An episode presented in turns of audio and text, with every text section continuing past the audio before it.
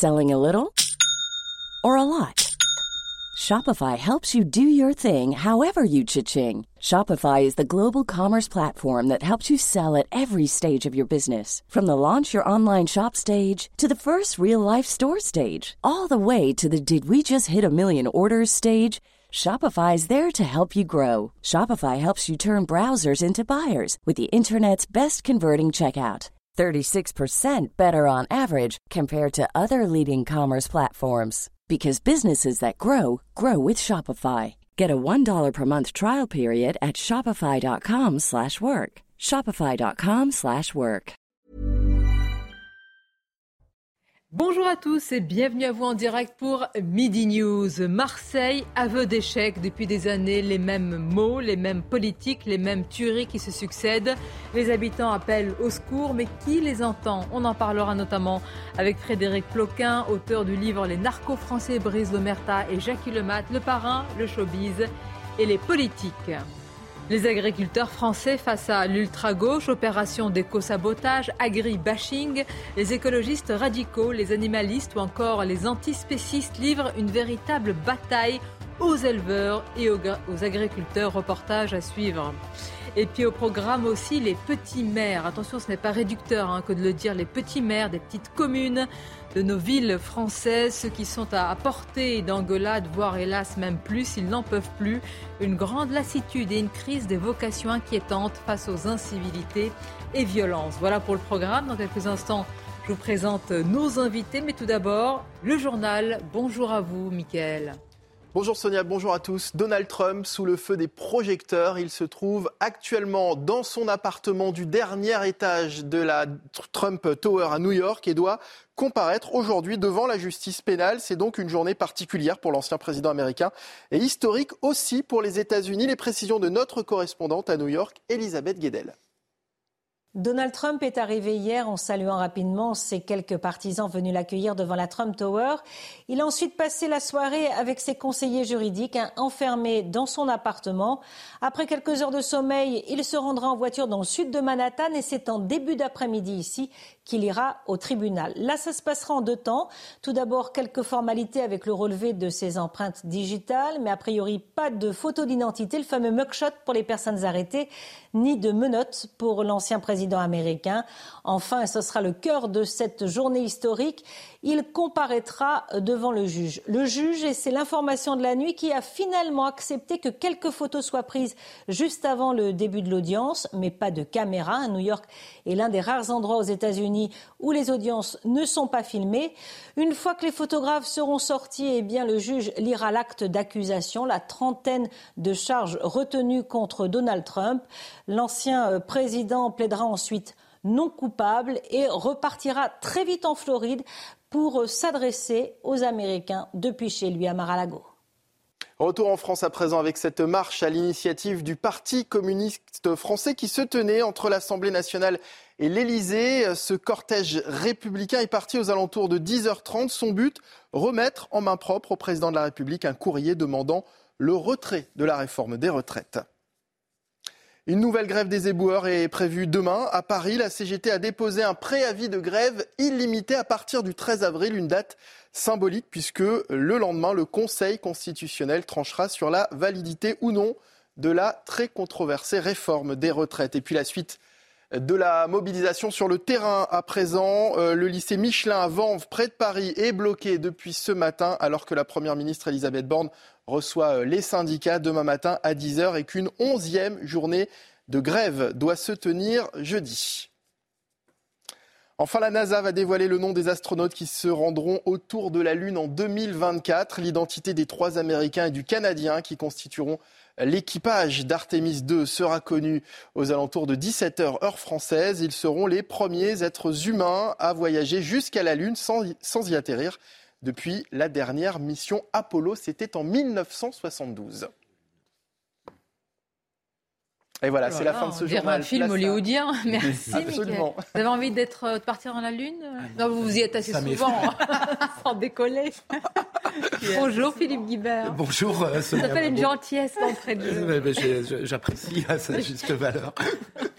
Je salue Grégory Joron, bonjour à vous. Merci d'être là. Secrétaire général Unité SGP Police, Michel Taube nous accompagne. Merci et bonjour Michel, fondateur d'Opinion Internationale.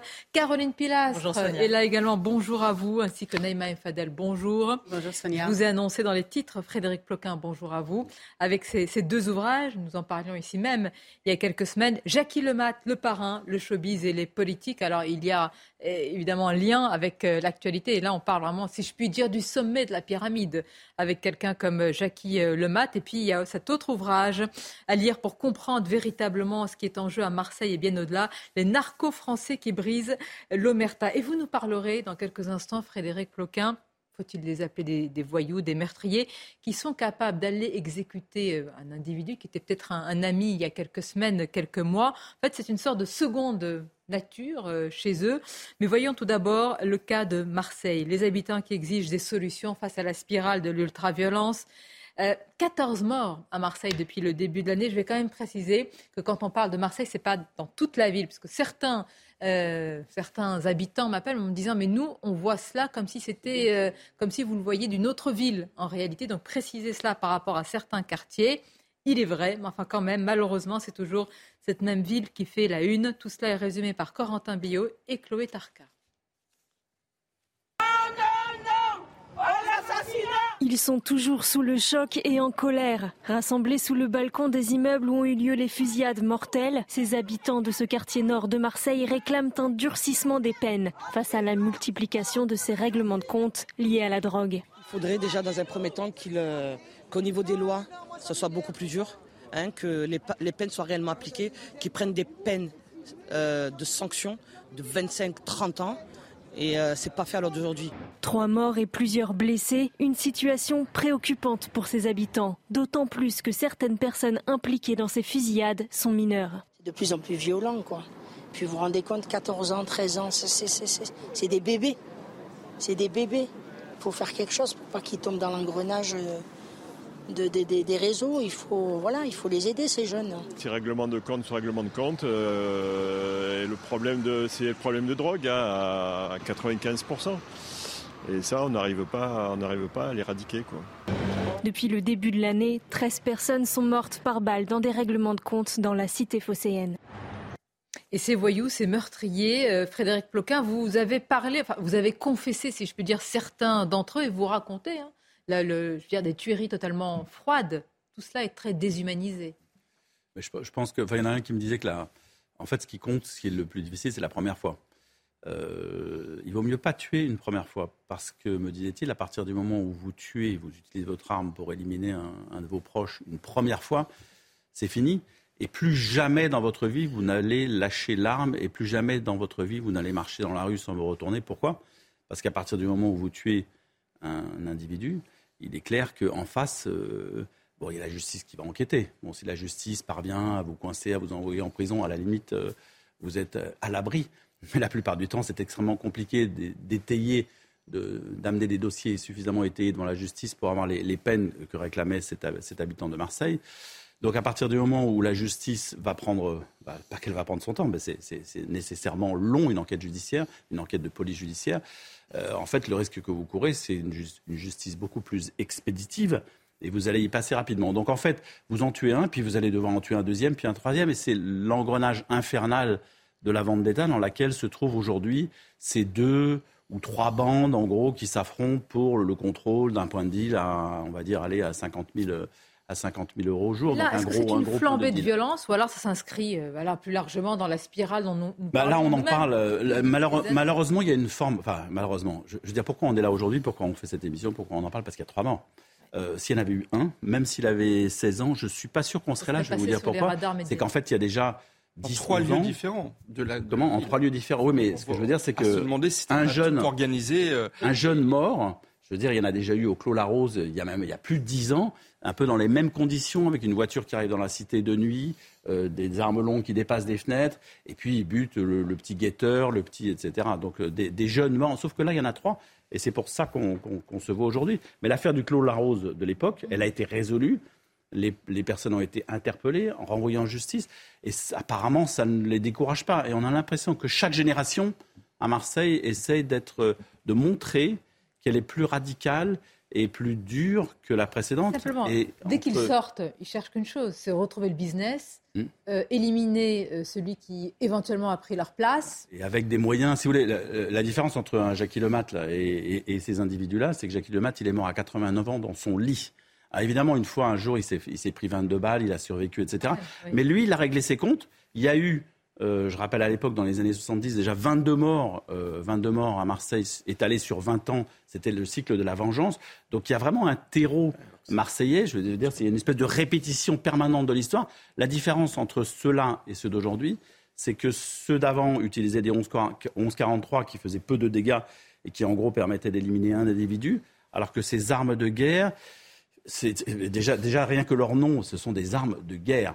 Et donc elles arrosent, elles arrosent tous azimuts. Et comme vous le voyez, l'idée c'est d'impressionner l'adversaire, mais quitte à effectivement un climat de terreur, de semer la terreur, de semer la terreur. Donc il y a des armes de guerre. Il y a d'autres plaques euh, tournantes de la drogue.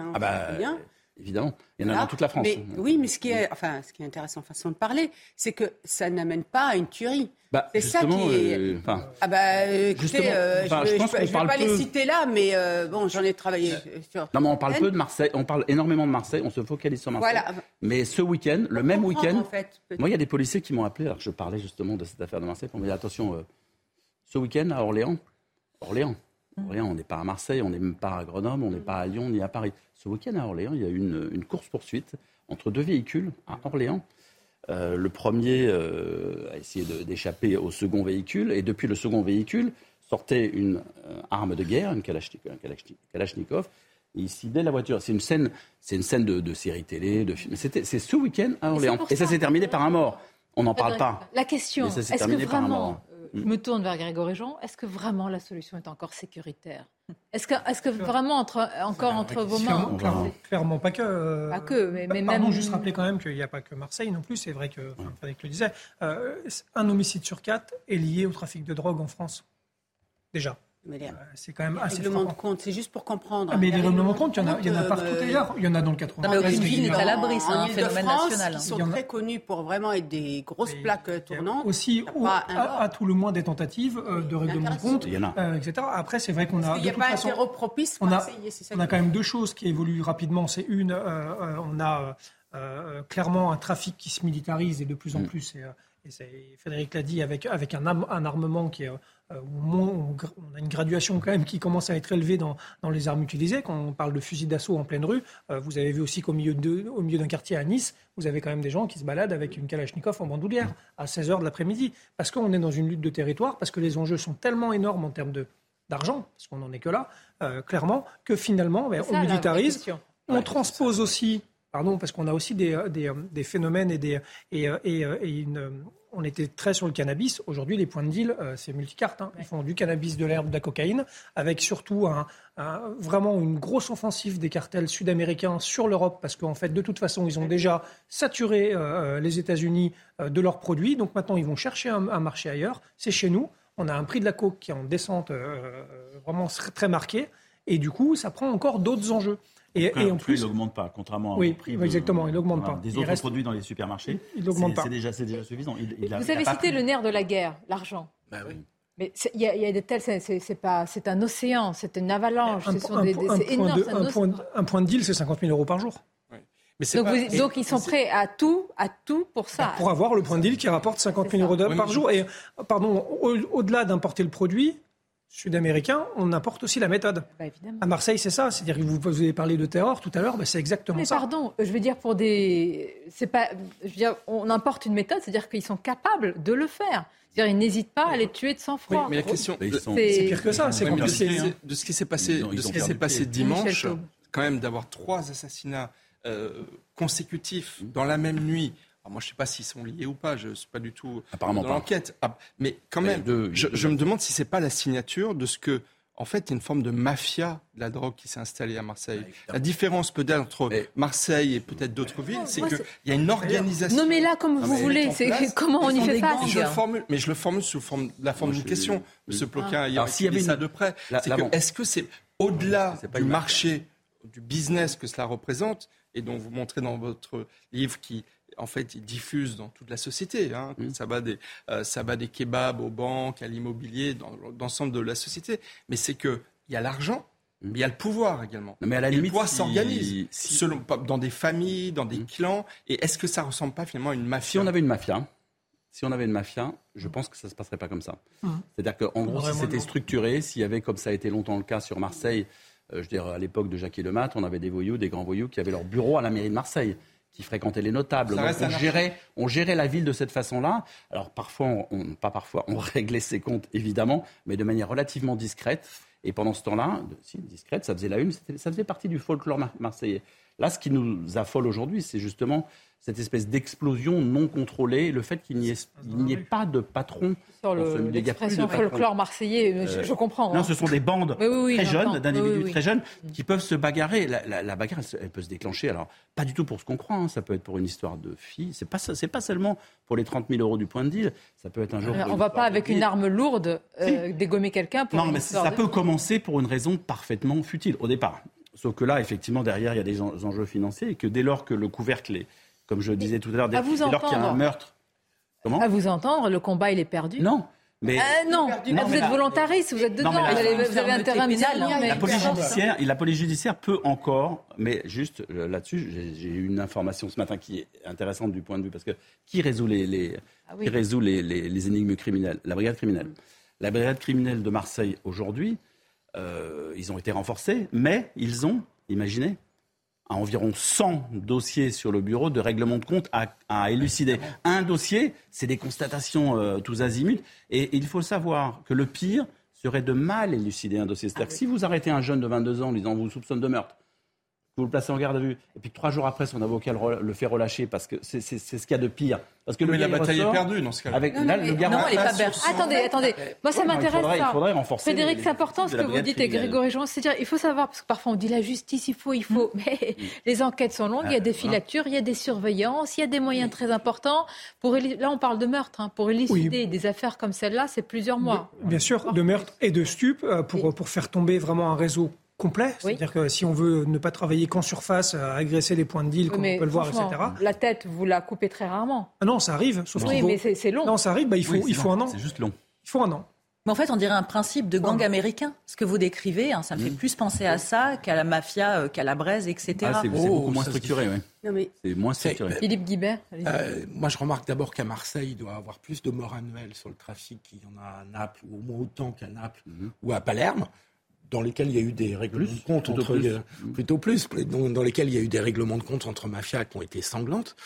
Et puis d'autre part, à partir du moment où on a un marché d'une telle importance, parce que quand on dit un point de deal, c'est 50 000 euros au jour, ça veut dire que le chouf, qui a 14-15 ans, qui faisait peut-être partie des gamins qui ont été euh, assassinés euh, ces derniers jours, euh, il va gagner 4 000 euros, deux fois plus que le, en gros, 100, 3 000 il travaille le samedi. Alors 3 000, ça fait 3 000 euros, 3 000 donc plus que son, sans impôt. Donc plus que son prof débutant au lycée où il devrait être. Donc tant que euh, accessoirement. Un cercle infernal. Donc, donc, je, donc je viens à ma conclusion. La solution sécuritaire, elle est nécessaire, mais elle est ah. forcément insuffisante. Mais, la vraie question. Donc il faut un moment donné. Attendez, attendez. Vous allez, on, on, va consacrer du temps à ce sujet. on va avoir du temps à on va entendre vos arguments. Je remercie Frédéric Ploquin parce qu'il a consacré euh, beaucoup voilà, euh, de, son temps et beaucoup d'années à, travailler sur ce sujet. Moi, la question aussi, c'est pourquoi on pose l'action à ce que le combat est perdu d'avance? Parce qu'il y a quelque chose qui m'interpelle. Vous dites c'est moins structuré, c'est moins structuré, etc. Et pourtant, ça paraît plus difficile il faut à appréhender. je pense qu'il ne faut pas dire que le combat. Est... En fait, la, police marque des points et remporte des batailles quotidiennement. Politique, hein, oui. Mais sur le long terme, en fait, chaque jour, il faut. C'est pas parce que vous avez arrêté le parrain euh, à, Dubaï, euh, du, de la cité euh, Trucmuche à Marseille. C'est une belle prise. Ça, ça, ça une formidable prise. En plus, en plus, Dubaï accepte de l'extrader, c'est encore mieux parce que c'était impensable il y a quelques temps. Donc c'est ce qui vient de se passer. L'extradition par Dubaï vers la France d'un grand parrain, etc. Donc la police marque des points tous les jours. Mais le problème, c'est que le lendemain, il faut retourner à la bataille parce que, comme ah chacun sait, sur le, sur le marché de la drogue, vous avez tout de suite un remplaçant. Dès qu'un point de deal se monte quelque part, je vais vous dire, il y a une équipe qui est prête à prendre le relais. Le combat n'est pas perdu à l'avance, mais on vide de la mer. mais non, mais la guerre. Tant qu'on n'a pas, tant qu'on n'a pas cassé le, marché, tant qu'on n'a pas trouvé le moyen de casser le marché, la bataille est perdue. Mais même Fadel. Bloquin, moi, je, voudrais bien échanger avec vous sur ça. Euh, dès les années, début des années 80, quand la politique de la ville s'est mise en place, parce qu'on avait de la délinquance et que la drogue a commencé, le deal de drogue. On a répondu par de la prévention, des actions de prévention, des éducateurs spécialisés. Sauf qu'on n'a pas voit le résultat par la loi. On voit le résultat. Et aujourd'hui, on voit bien que tout euh, cet écosystème qui s'est créé et toute cette organisation autour des deals de drogue, il s'est aussi appuyé sur des mineurs. Et aujourd'hui, quand vous parlez euh, de plus en plus, mais le, dernier, par exemple, alors les mineurs pour les petits. Euh, quelle est la question? Bah, ah, J'essaie de comprendre? Oui, oui. En fait, la question, c'est que je voudrais ramener aussi sur la question aussi de la justice. Parce qu'aujourd'hui, on ne s'en sort pas tant qu'on ne revoit pas la justice des mineurs et tant qu'on ne, euh, ne poursuit pas les parents. Moi, je n'arrête pas, et je sais que j'ai des cris d'orfraie euh, autour de moi, en disant il faut absolument placer les parents au centre de tout ça. Pourquoi? Parce qu'on sait très bien que dans les quartiers, les parents vivent aussi de cet écosystème. Ah, il y a des parents qui le subissent et qui ne savent pas parce que. Mais il y a des, beaucoup de parents qui vivent de cet écosystème. Et vous avez euh, aussi des... Et aujourd'hui, certains. Vous êtes d'accord ou pas, Frédéric Ploquin Disons qu'il y a des. Moi, je rencontre hein, des... surtout des mères, parce que la plupart du temps, les pères, euh, ils, ont, ils ont fait faux bond depuis longtemps dans ces familles-là. Très souvent, ce sont des familles monoparentales. Et quand vous rencontrez des mères, je veux dire, vous n'avez pas envie de les accabler, parce qu'en fait, elles, elles expliquent qu'elles se battent qu'elles appellent sans arrêt le gamin quand il a 12-13 ans pour qu'il remonte le soir euh, à l'appartement, mais qu'à mais qu'à un moment donné, la, force de cette, de cette mère, qui par ailleurs doit faire les courses, le ménage, travailler... Non mais s'il vous plaît, moi je veux bien les parents, si vous voulez... Là, attendez, attendez, Naïma Fadel, vous avez des habitants qui, appellent au secours, là. et qui demandent plus de fermeté pénale. elle, est débordée des Je voulais juste finir sur ça, Sonia, juste finir sur ça. En fait, le problème, c'est que vous avez tout un terreau propice à cet écosystème dans un quartier et qu'on n'a jamais voulu s'attaquer au quartier. Et toutes les politiques qui ont été pensées ont été pensées en fonction d'un quartier pour laisser en vase clos. Il faut à un moment casser cette logique de quartier. C'est pire que ce que vous croyez. Parce ce que, je veux vous dire, c'est qu'il faut les casser, ces logiques de quartier. Il faut oser détruire des tours. Non mais attendez, attendez, vous allez raser quatre tours, quatre barres et alors Non mais non, mais non parce que vous allez faire des maisons avec des tuiles. Le Danemark, Sonia, le Danemark a décidé parce qu'ils se sont rendus compte que c'était des quartiers qui étaient où il y avait une concentration de. J'entends, vous avez raison. la politique de la ville fait partie de la, solution. Il y a quand même des, armes lourdes, on va en parler. Hein. Je voudrais parler aussi quand même de la responsabilité des consommateurs. Quand il y a un mmh. marché, il y a une offre et, une demande. Écoutons le garde des Sceaux, Éric Dupont-Moretti, à ce sujet. Force est de constater qu'il a raison sur ce qu'il dit. Écoutons-le. Gérald Darmanin a considérablement renforcé le nombre de policiers à Marseille. Mmh. C'est une des façons de répondre à la délinquance. J'ai considérablement renforcé le nombre de magistrats, de greffiers, de juristes assistants à Marseille. J'avais parlé d'un plan Marshall et les chefs de juridiction ont d'ailleurs souligné euh, cet effort euh, remarquable. Pour autant, euh, on le sait, le combat contre les stupéfiants n'est pas un combat qui date d'hier. On n'est pas résolu au fatalisme. Nous n'avons jamais saisi autant de produits stupéfiants les peines prononcées n'ont jamais été aussi lourdes. Et je voudrais vous dire, euh, Monsieur Tomassotto, que je fais un lien direct entre les trafiquants et les consommateurs. Le confort festif, eh bien, euh, ça donne aussi des règlements de compte. Et tous ceux qui consomment le petit pétard le samedi soir devraient s'en souvenir. Grégory il a raison. Mais oui, euh, c'est un, c'est un problème d'offre et de demande. De, de toute façon, euh, on, a, on a, il faut se le dire, euh, je crois, le pays qui est le plus consommateur de drogue en Europe. C'est un vrai sujet, mais on en déjà, moi j'en ai déjà parlé ici. Le, la, la, politique de santé publique est complètement défaillante en France à ce niveau-là. Ça, c'est une réalité. Ça fait partie aussi de ce qu'on doit mettre en route, mais le résultat, il ne sera pas pour demain, quoi, en fait. Hein. Je veux dire, c'est un ensemble de choses qu'on doit aligner, aussi hein. mettre. Mais si on pense, pardon, mais si on pense régler le trafic de drogue que par la question policière, nous, c'est sûr qu'on n'y arrivera pas tout seul. ça, c'est une certitude. Mais, je me permets de dire, le, petit joint du samedi soir, c'est pas de la santé publique. Et vous en comme le dit, comme le dit, non, j'en sais rien du tout pour n'avoir jamais euh, touché à cela. C'est aussi de la santé publique. Non, mais ça fait partie aussi des messages qu'on doit envoyer. En revanche, la, de dire... la réalité, c'est qu'en France, la législation a complètement échoué. Le système de lutte parce que nous constatons tous que la répression et que les moyens policiers ne sont pas la réponse suffisante. Ah, je ne suis pas d'accord. Mais... Est-ce qu'on a vraiment tenté la, vraie répression? Mais Sonia, il y a un problème dans la répression. certes, on l'est en train de la certes, non, il, y a, il y, a un problème dans la Avec l'application, parce que le code pénal, il y a tout dedans. Non, mais il y a eu, il, y a, deux ou trois ans, euh, nous avons quand même eu une réaction importante au sommet de, de l'État. Et on a, eu, on a assisté à la création d'un service qui s'appelle l'OFAST, l'Office anti-stupéfiant, qui n'existait pas auparavant. Auparavant, c'était l'octrice.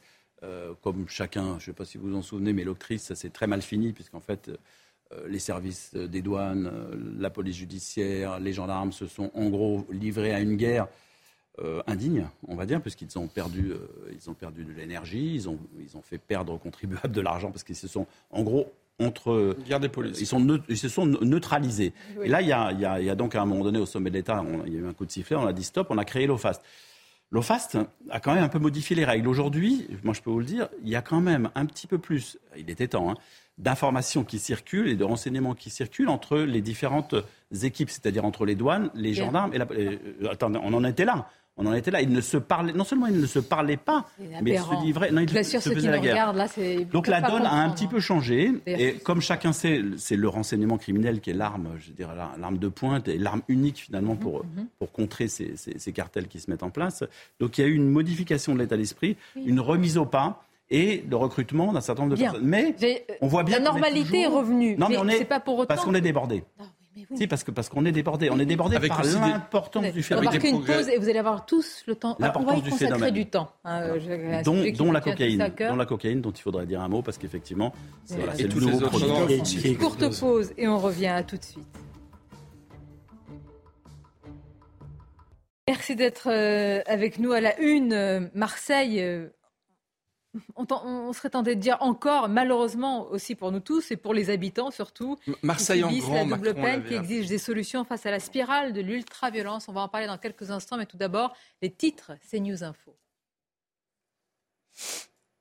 Un cortège euh, un cortège républicain à l'initiative du Parti communiste français est arrivé à l'Elysée. Le cortège est parti vers 10h30 ce matin de, de l'Assemblée. Le but était de remettre en main propre au président de la République un courrier demandant le retrait de la réforme des retraites. Le président de la République aurait bien conscience de la crise dans laquelle nous sommes, a déclaré Fabien Roussel après euh, cette rencontre. À Nanterre, près de Paris, un immeuble de deux étages s'est effondré cette nuit. Les pompiers ont pris en charge quatre personnes légèrement blessées. Elles ont été transportées euh, à l'hôpital. 80 sapeurs-pompiers ont été mobilisés vers 4h30 du matin. Enfin, Raphaël Nadal ne disputera pas le tournoi de Monte-Carlo. Il vient de l'annoncer euh, ce midi sur Twitter. Le tournoi sur terre battue se tient du 9 au 16 avril. Il explique qu'il est insuffisamment remis de sa blessure à la jambe gauche pour jouer et on vient également d'apprendre que Carlos Alcaraz sera aussi euh, forfait pour blessure. Merci Audrey. Marseille, euh, c'est un, une spirale infernale. Alors une flambée de violence, plutôt un continuum de, violence. 14 morts depuis le début de l'année, toujours les mêmes mots, toujours euh, les mêmes coups de menton et au final, la même population qui subit la double peine. On va écouter la procureure de la République sur deux sujets, à la fois sur la participation de certains euh, étrangers la question euh, des, étrangers est de plus en plus jeune. Et puis on l'écoutera aussi et un peu plus tard sur eh bien, quelle solution encore reste-t-il?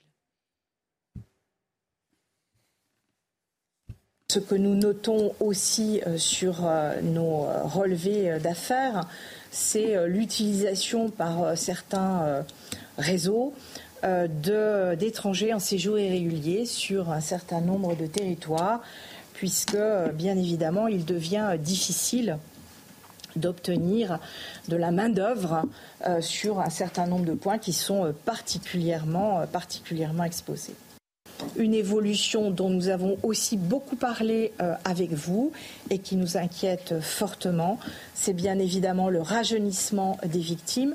Nous avons déjà eu par le passé euh, des victimes mineures qui sont décédées euh, sur des actes homicides avec pour certaines d'ailleurs un, ancrage assez faible dans la délinquance mais on voit bien que cela se poursuit et nous avons un rajeunissement euh, de l'âge euh, de ces, euh, de ces victimes.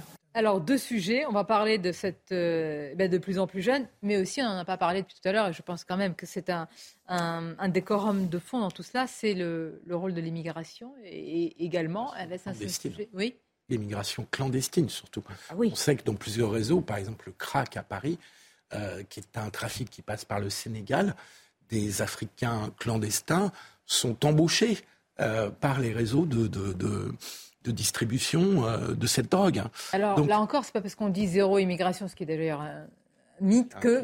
mais quand même, euh, ça participe quand même à ce fléau. Donc. Ah bah, il est clair que l'immigration clandestine est un terreau extrêmement favorable pour entrer et renforcer des réseaux de, trafic de drogue. C'est à Nantes aussi, je sais que c'est extrêmement puissant. Sécurité, immigration, j'ajouterai autorité de l'État aussi, puisque quand même elle s'est affaissée. Franchement, Frédéric Ploquin, d'accord, c'est pas un combat perdu d'avance, mais qu'est-ce que ça va être long?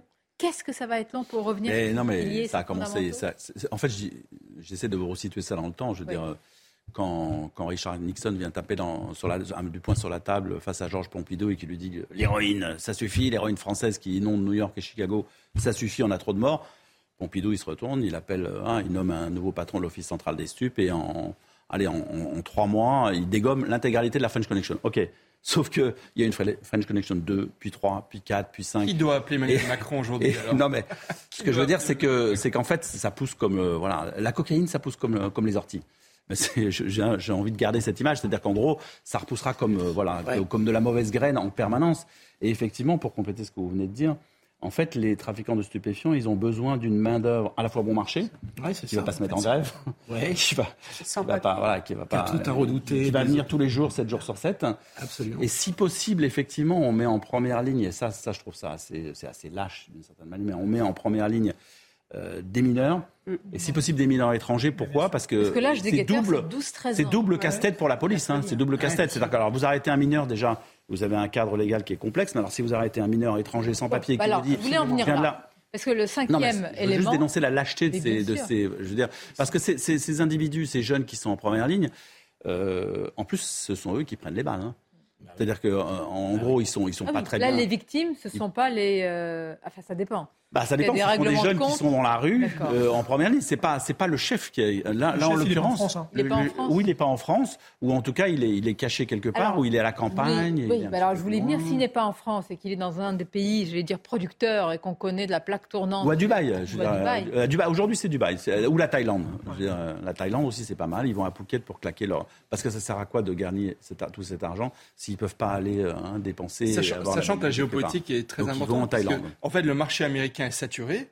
Et l'Europe est devenue une priorité. En matière de cocaïne. Hein. Oui, en matière de cocaïne. Mais vous avez aussi, avec Internet et tout, de nombreuses autres drogues qui sont. Oui, non, mais pour la cocaïne, effectivement, le marché nord-américain est saturé depuis 10-15 ans. Et les mafias, moi, je suis allé enquêter en Colombie.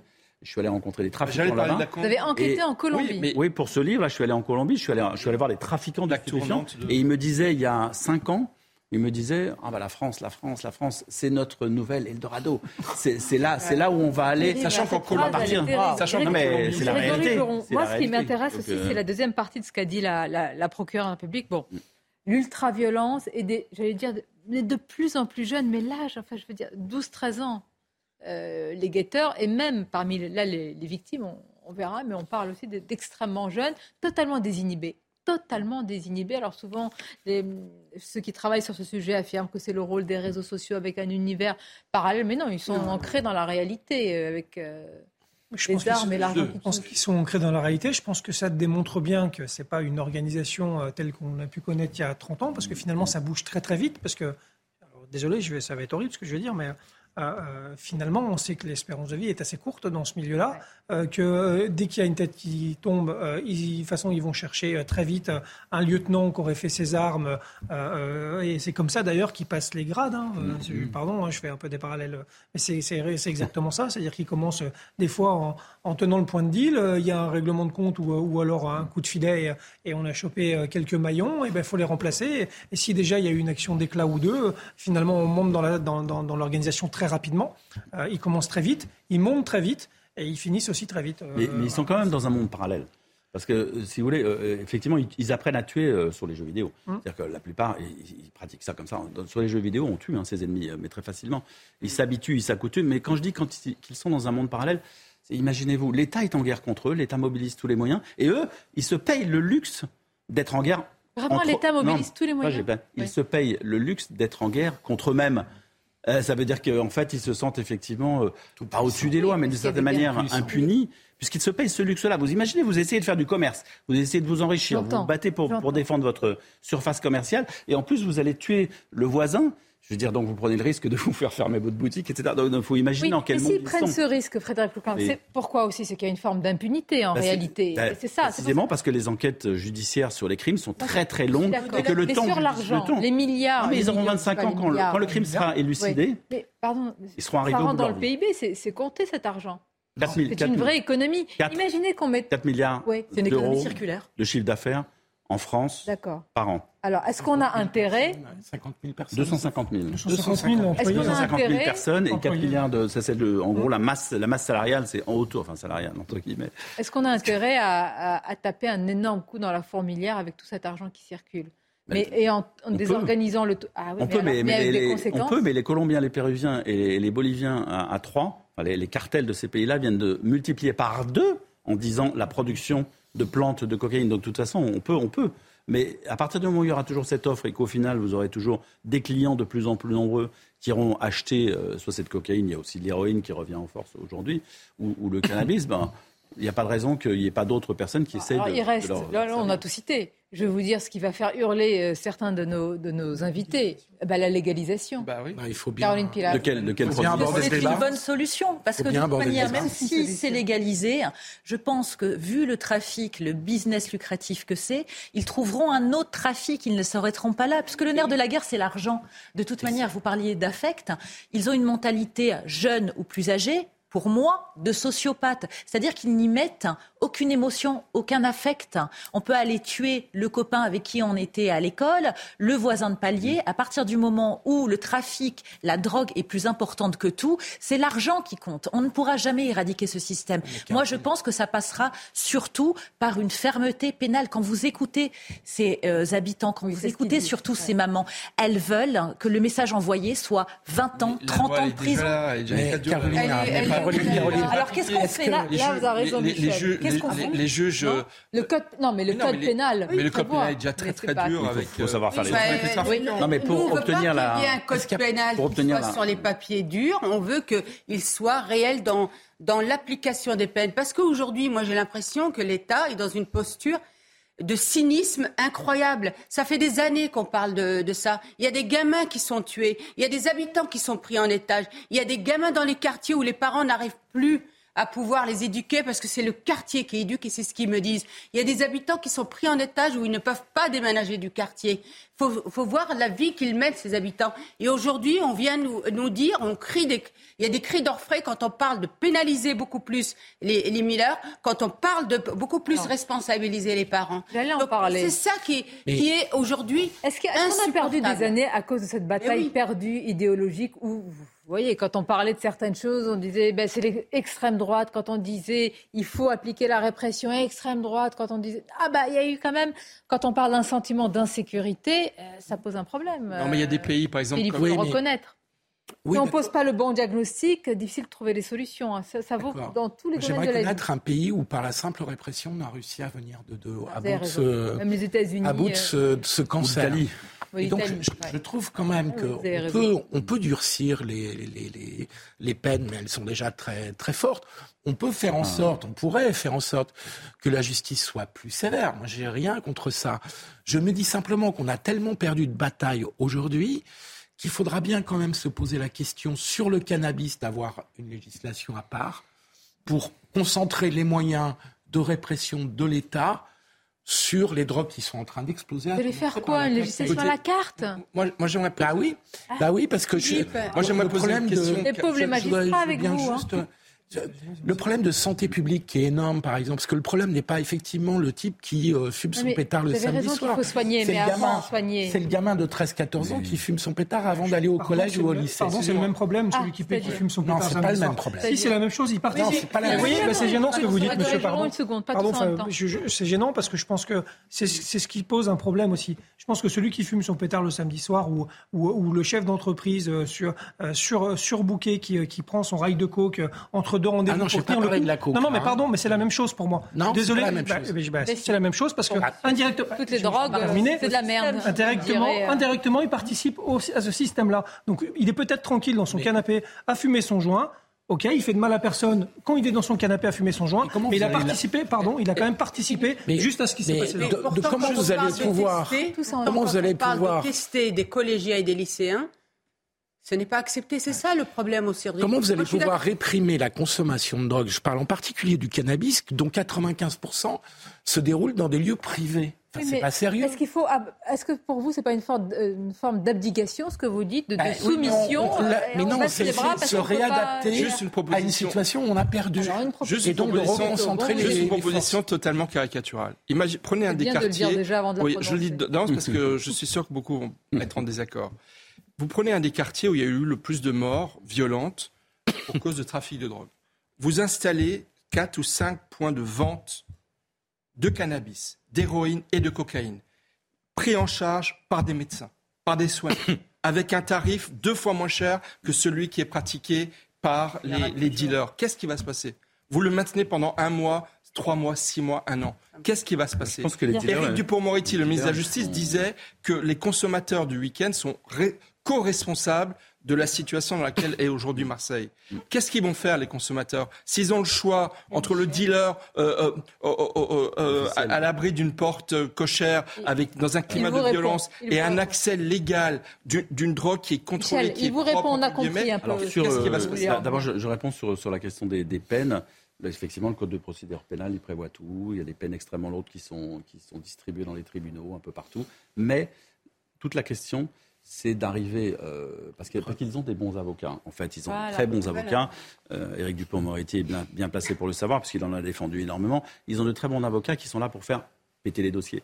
Donc, tant que vous ne renforcerez pas, parce que je crois qu'on en est là aujourd'hui, les effectifs de la police judiciaire à Marseille et ailleurs pour... Non, non, non. Quand j'ai dit qu'il y avait 100 dossiers à traiter, ça veut dire qu'il faut, il faut beaucoup plus de monde. Donc, en fait, l'idée, c'est, les lois existent les lois sont là, mais pour pouvoir les appliquer, pour que la peine en cour d'assises soit lourde, il faut que le service enquêteur arrive avec un dossier extrêmement étayé et des preuves. Ça, c'est la, réponse. Je vous remercier. La, réponse sur la, sur la légalisation, sur l'autre chose, c'est qu'effectivement, ils ont toujours, les dealers, j'ai toujours constaté qu'ils avaient un temps d'avance et que si un jour vous légalisez un produit, par exemple le cannabis, vous le mettez en vente libre, c'est l'État qui va s'en occuper. Qu'est-ce qui va se passer? L'État, il va devoir choisir un taux de THC relativement neutre, pas trop élevé, parce que sinon les médecins ne seront pas d'accord. Donc, qu'est-ce qui va et, et en plus, l'État ne pourra pas s'autoriser à vendre aux mineurs, qui sont quand même parmi les qui sont quand même Mais quel de nombreux, de nombreux, de nombreux clients. Attends, juste finis cette phrase. Donc, euh, donc à partir de là, ils vont, qu'est-ce qu'ils vont faire? Ils vont proposer eux de fournir les mineurs et ils vont mettre sur le marché un produit un petit peu plus fort et peut-être un petit peu moins cher. Donc ils auront, ils auront. Je voudrais évoquer cette, euh, cette initiative. Alors je, je, je prends euh, au hasard, c'est une information. Je vois pour le Salvador. Alors là, on est vraiment dans les. Oui, oui, c'est l'exemple extrême je ne dis pas du tout que c'est un modèle. Attention, je lis euh, une dépêche qui m'a été euh, soumise, qui a ouvert une méga prison dans le cadre de sa guerre contre le crime, qui a fait des lois, euh, j'allais dire, d'exception. Donc on est sorti. on n'y était pas tellement, vous allez me dire.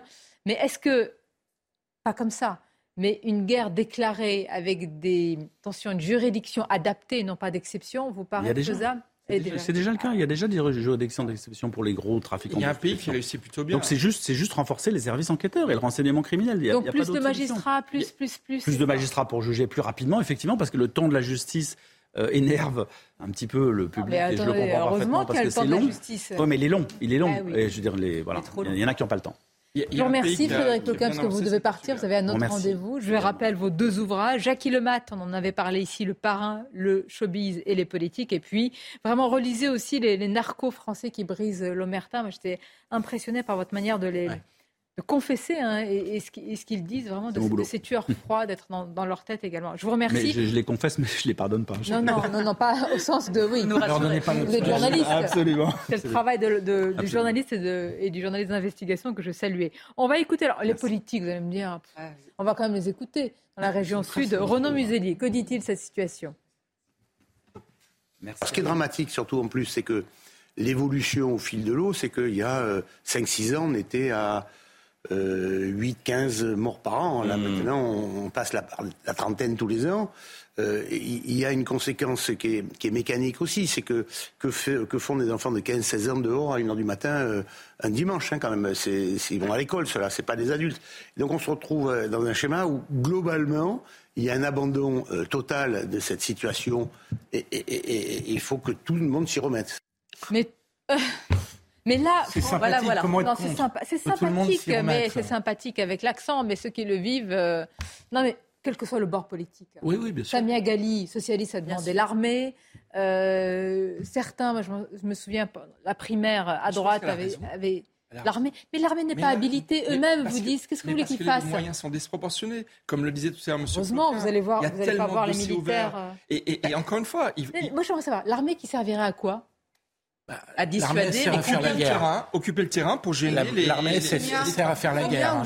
vous pensez que ça va avoir un impact dissuasif sur des gens qui sont capables de tuer Moi, quand j'entends l'État provoquer un bain de sang possible, moi, je suis dubitative. Pourquoi? Parce que regardez, ils arrivent à privatiser des tours. Vous avez vu ce qui s'est passé en Nanterre? Ils arrivent là, euh, j'ai vu tout à l'heure chez Brandini, ils montraient bah, justement à Marseille, vous rentrez, vous avez les prix affichés. Donc c'est qu'il y a bien un problème. non, mais ce que je veux dire par là, c'est que ça veut dire. Alors, c'est vrai que je ne veux pas dire qu'il y a des zones de, non-droit, ah bah, monsieur le policier, quand même pas. Ah, mais il y a bien. non, mais. il y a des zones de non-droit, mais les policiers peuvent rentrer dans ces ça, Sauf qu'ils n'ont pas le. Et on sait autour de nous, on a des policiers, on a des commissaires qui nous le disent, ils n'ont pas, et monsieur, je crois, vous n'avez pas aujourd'hui réellement les moyens d'intervenir d'une manière forte. Non, mais il y a les moyens. On n'a pas les moyens d'intervenir, de tenir le terrain. On a les moyens d'intervenir. On n'a pas les moyens derrière de tenir le terrain. La difficulté, c'est, pardon, je pense que la vraie question, c'est au-delà de la volonté politique. Est-ce qu'il y a vraiment une volonté de la société pour régler le problème? Ah, Parce que le jour où on va y aller vraiment.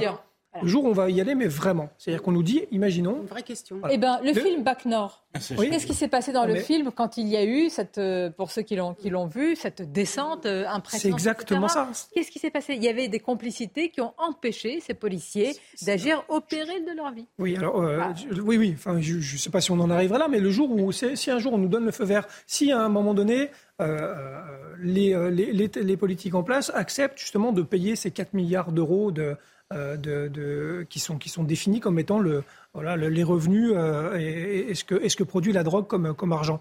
Euh, je ne suis même pas sûr que notre société soit en capacité d'accepter quelque chose d'extrêmement ferme sur des jeunes, avec des actions de police qui vont être extrêmement musclées, parce que c'est ça la réalité. si on doit y aller, on doit y aller. Moi, ah, moi j'aimerais vous dire. La majorité de Français, si, mais c'est piégé dans le débat mais politique. C'est pour ça que je dis, ah, je vais finir une phrase. C'est pour ça que je dis tout à l'heure qu'il y a une idéologie qui a empoisonné tout cela. Parce que quand on dit sentiment d'insécurité, quand à peine vous dites fermeté, quand vous dites extrême droitisation, c'est pas possible. Alors qu'en réalité, ceux qui veulent, ceux qui avaient ce discours, ils voulaient d'abord protéger les classes populaires et moyennes. Exactement. Et, que, et, que, la gauche les a perdus, une partie de la gauche. Et, non, non, remarquer qu'à droite, si je peux me permettre juste. Oui, c'est pas mieux. Hein. À droite, il n'y a pas de débat sur cette question. C'est-à-dire que la, drogue, qui est un des principaux cancers qui, qui, qui ronge la société française, ne fait pas partie du débat politique. Donc on a un fait divers tragique. Le ministère de l'Intérieur et de la Justice interviennent. Tant mieux d'ailleurs, je ne les critique pas sur leur intervention. C'est de la communication. Mais est-ce qu'il y a eu un débat politique et une politique publique à la hauteur de l'enjeu? Je ne crois pas. Parce qu'à chaque fois, cette à droite politique, ou à gauche, hein, parce que malheureusement, je... Philippe, malheureusement, euh, malheureusement, notre pays a été colonisé quand même par une idéologie de gauche qui a mis sous le tapis la poussière, si. Et les quartiers ont été pris en otage, et les habitants des quartiers ah, pris en otage. À un moment, je suis désolée, je... écoute, euh, franchement, Philippe, pas... on en a beaucoup parlé tous les deux. Moi, je vais te dire, hein, je suis, j'ai vu comment, à un moment, au lieu de nommer la réalité, finalement, sous prétexte. Là où il a raison, c'est un peu facile. que la droite ne ferait pas mieux. La, droite, la, droite je suis d'accord avec vous, Sonia. C'est que la droite, malheureusement, quand elle était au pouvoir, et je suis d'accord avec toi, Philippe, n'a pas réagi. parce que l'idéologie c'est un peu le nouveau mantra qui répond à tous les problèmes. enfin, j'ai pas vu l'idéologie de droite être très puissante sur le sujet. D'ailleurs, je me permets de remarquer que même le Rassemblement national. La droite n'a pas fait le boulot. Même personne n'a fait le boulot. Même le Rassemblement national à un moment, s'il vous plaît, s'il vous plaît. Je termine. S'il vous plaît, s'il vous plaît, on n'arrive plus à vous entendre et ça tombe bien, c'est la pause. Ça vous permettra de reprendre. terminer tout à l'heure ce que j'ai à dire. Non, parce qu'on va changer de sujet. Ah, euh, et c'est très intéressant ce sujet. Il me tient à cœur. Les agriculteurs face à l'ultra-gauche. Alors, il y a Sainte-Soline, mais il y a l'autre partie euh, de l'iceberg dont on parle moins. C'est-à-dire tous l'éco-sabotage, toutes les actions d'intimidation par rapport à nos agriculteurs, nos éleveurs. Et là encore, les forces de l'ordre, on va leur demander d'être dans, bah, dans les zones rurales, de venir. Alors, ils sont à Sainte-Soline, ils sont dans les manifestations et ils doivent venir aussi dans les zones rurales. Et, dans, à Marseille. On n'en manque pas. Et ils sont en sous Et à Marseille. Et, en à Marseille en grand, disait Macron. Une pause, on se retrouve. La suite donne, nous parlerons dans quelques instants des agriculteurs français face à l'ultra-gauche, opération d'éco-sabotage, agribashing. Vous allez voir l'action de ces écologistes radicaux. Mais tout d'abord, le journal. Rebonjour à vous, cher Michael. Rebonjour Sonia, bonjour à tous. Un cortège à l'initiative du Parti communiste français est arrivé à l'Elysée. Cette marche a débuté aux alentours de 10h30 depuis l'Assemblée nationale où on retrouve Elodie Huchard. Elodie, expliquez-nous quel était l'objectif des députés euh, communistes qui ont défilé tout à l'heure. Eh bien, les députés euh, communistes ainsi que le groupe Lyot ont souhaité aller remettre une lettre au président de la République pour qu'il retire sa réforme et qu'il se soumette au référendum. Alors, ils nous ont aussi expliqué qu'ils ne se rendraient pas, les communistes, au rendez-vous avec Elisabeth Borne. Fabien Roussel nous a dit mieux vaut parler à Dieu qu'à ses saints. Oui. Alors, problème technique, hein, on, retrouvera Elodie Huchard un peu plus tard, euh, toujours en direct de l'Assemblée nationale. Dans le reste de l'actualité, le budget des armées françaises poursuivra sa hausse jusqu'en 2030. Le projet de loi euh, de programmation militaire a été présenté ce matin en Conseil euh, des ministres. Il prévoit notamment des augmentations annuelles de 3 à 4 milliards d'euros du budget des armées. Une personne sur six est touchée par l'infertilité dans le monde. C'est euh, le constat que fait l'Organisation mondiale de la santé qui précise que près de 18% de la population adulte mondiale est impactée, quel que soit le lieu de vie et les ressources dont les personnes disposent. Et puis alors que la situation euh, s'améliore de jour en jour sur les trottoirs parisiens, les éboueurs annoncent une nouvelle mobilisation. Un préavis de grève reconductible a été euh, déposé par la CGT à compter du 13 avril. Les images des ordures qui s'accumulent dans les rues de la capitale euh, pourraient donc faire leur retour. On voit ça avec ce sujet signé Thomas Bonnet. On pensait ces images révolues, les poubelles qui débordent et les trottoirs envahis d'ordures à Paris. Pourtant, après une interruption de quelques jours, les éboueurs vont reprendre la grève. Annonce faite dans un communiqué de la CGT qui appelle donc à une grève reconductible à compter du 13 avril, ainsi qu'à une mobilisation pour la journée de jeudi. La perspective d'un retour des poubelles sur les trottoirs parisiens partage les riverains interrogés. Il y a ceux qui soutiennent les grévistes coûte que coûte. Je trouve que c'est très bien parce qu'en fin de compte, il faut que ça continue jusqu'à ce que le gouvernement euh, rendre des comptes sur ce passage en force de, la retraite. Quoi. Parlant des ébouilleurs, vous voyez, ils font un travail énorme et bien évidemment, nous respectons cela. Et puis les autres, pour qui la situation n'a que trop duré. J'espère qu'ils vont trouver un arrangement euh, et négocier en attendant, parce que c'est comme pas très agréable euh, de vivre dans les poubelles. Trop, c'est trop. Parce qu'il faut penser à la sécurité et à la santé des gens, les autres, les millions de personnes qui sont à Paris, etc ça va, je, ne suis pas contre la grève, mais il y a des limites. La grève précédente avait été interrompue le 29 mars dernier après trois semaines de non-ramassage des ordures. Au plus fort du mouvement, plus de 10 000 tonnes de déchets jonchaient les rues de la capitale. Depuis, la situation revient progressivement à la normale avec, selon le dernier décompte de lundi, 650 tonnes encore non ramassées à Paris. Une accalmie avant le retour de la grève dont la date du 13 avril n'a pas été choisie par hasard. On sera à la veille de la décision du Conseil constitutionnel sur le texte de loi de la réforme des retraites. Et voilà, c'est la fin de ce journal, Sonia. C'est à vous pour la suite de Merci. Merci à vous, Mickaël. On notera que quand la situation va revenir à la normale pour euh, les, euh, les poubelles, c'est là que la grève reprend. Bah oui, c'est logique. C'est plus c'est logique. Ah oui, ben vous avez raison. Bah oui, ben oui. Bah oui, parce que ça a été un moyen de pression quand même. Ah, mais c'est vrai. Et d'ailleurs, c'est-à-dire. Hein, mais oui, mais, je note quand c'est sur hein. Paris, tout le monde en parle. Quand c'est à Marseille, la grève des poubelles, ça dérange moins. Eh non, mais c'est un vrai je sujet crains qu'elle soit plus récurrente à Marseille. Mais, mais, c'est ce que je dis. mais euh, ça devrait avoir le même impact et on devrait s'en indigner tout autant. Bien sûr. N'est-ce pas? Bon. La différence, c'est qu'à Paris, euh, vous avez la maire qui soutient les, les la grève euh, mm plus que dans d'autres villes, ce qui est quand même. Ne faites pas votre Hidalgo bashing. ne m'entraînez pas. Je ne veux pas. Je, ne suis pas de ce. Je ne mange pas de ce pain-là. Alors, les agriculteurs, s'il vous plaît, victimes. Alors, très sujet très sérieux parce qu'il y a Sainte-Soline, les scènes de chaos. on a piétiné aussi une propriété privée, ça paraît presque anecdotique, mais je le rappelle à chaque fois avec le travail des agriculteurs, hein, parce que là, ce que vous voyez, c'est pas un champ comme ça qui est abandonné, c'est une propriété privée. Mais au-delà, les agriculteurs sont régulièrement victimes d'agribashing. Ils s'organisent maintenant face à l'offensive de l'ultra-gauche en fait, face à l'offensive de militants d'une véritable nébuleuse, vous trouvez des animalistes, des antispécistes véganes, des écologistes radicaux. Je voudrais qu'on voit en quoi consistent ces actions d'agribashing. Et je vous assure, les agriculteurs, vous allez écouter un agriculteur qui sera avec nous dans quelques instants, il parle véritablement d'un enfer qui est devenu quasiment quotidien. Regardez tout d'abord ce sujet de Maxence Lavandier. Nouvelle campagne et nouvelle guerre pour le collectif Extinction Rébellion. Baptisé Changement de régime, le collectif décrit sur son site web des actions à mener contre le monde agricole. Il appelle notamment les manifestants à agir devant les chambres d'agriculture lors d'événements spécifiques comme le Salon de l'agriculture ou sur les manifestations de la Fédération nationale des syndicats d'exploitants agricoles. Objectif de cette campagne, dénoncer selon leurs mots l'hypocrisie de la fédération qui est en faveur de l'agro-industrie et de l'agro-business. Sur leur site, tout est détaillé, la répartition des rôles, le matériel adéquat aux actions, mais surtout un brief juridique qui renseigne les peines encourues en cas de vandalisme. Des comptes Twitter d'acteurs du monde agricole sont aussi identifiés, comme celui du nouveau président de la Fédération agricole, Arnaud Rousseau, ou encore des agriculteurs comme Cédric. Extinction Rébellion qui lance une campagne de harcèlement contre les agriculteurs, et j'en fais partie. Mon nom est cité dans la liste, donc là je me demande jusqu'où ça va aller.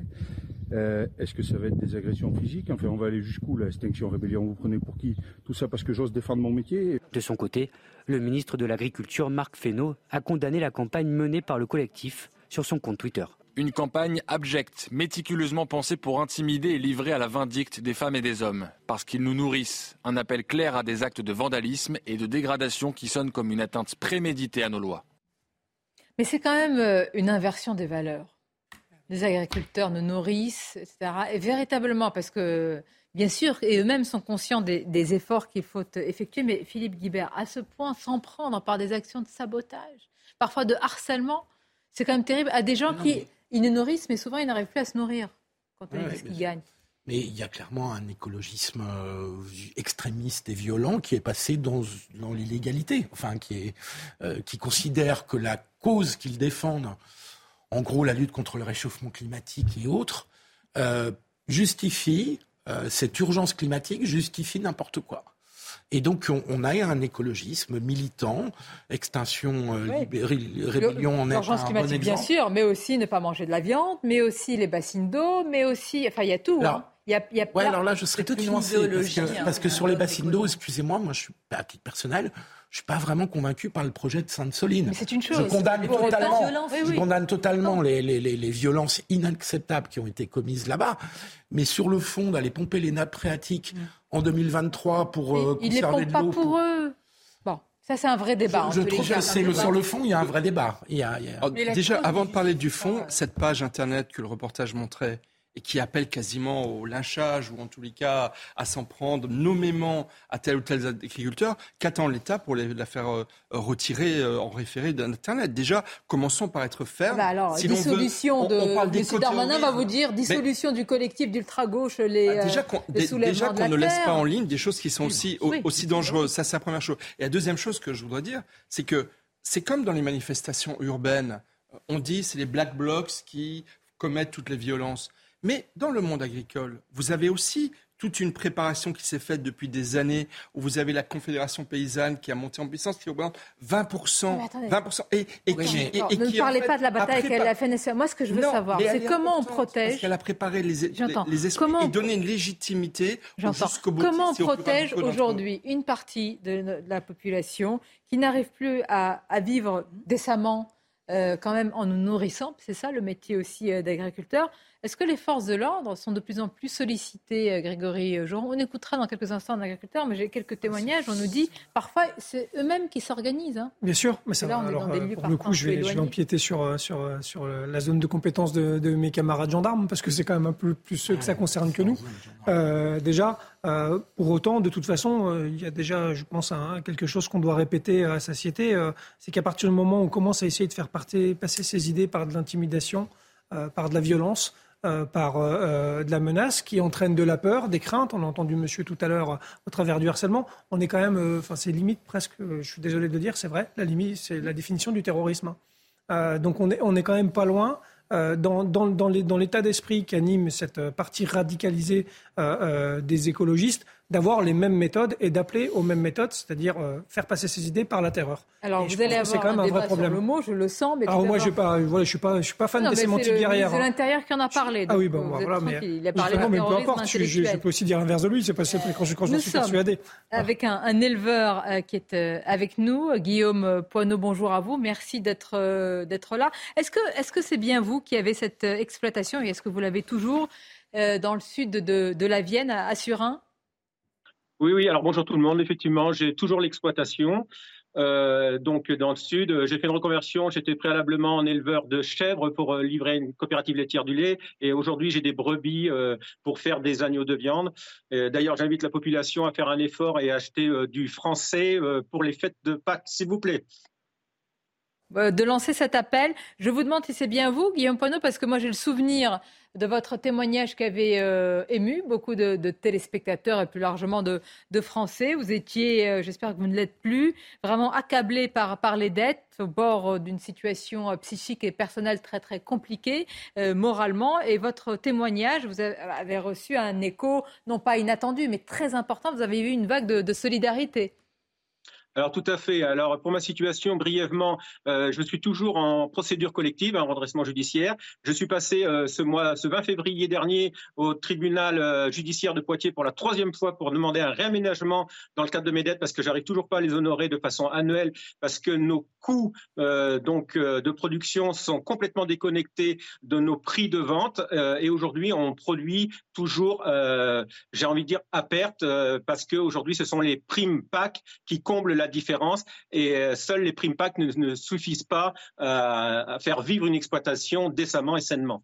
C'est important ce que vous dites parce que pour parler du sujet qui, vient, il faut se rappeler la situation par laquelle vous êtes passé, vous personnellement, mais beaucoup de nos agriculteurs. Euh, votre témoignage m'avait beaucoup ému aussi. Je crois que c'était en 2019. Vous aviez employé des mots euh, très durs en disant Moi, je ne ferai jamais ça à mes enfants et à ma femme. Je n'irai pas jusqu'à une solution dramatique. Certains, malheureusement, l'envisagent et beaucoup passent à l'acte au niveau des agriculteurs. C'est bien de cela dont nous parlons. Hein. C'était ça, ce cri d'alerte à ce moment-là.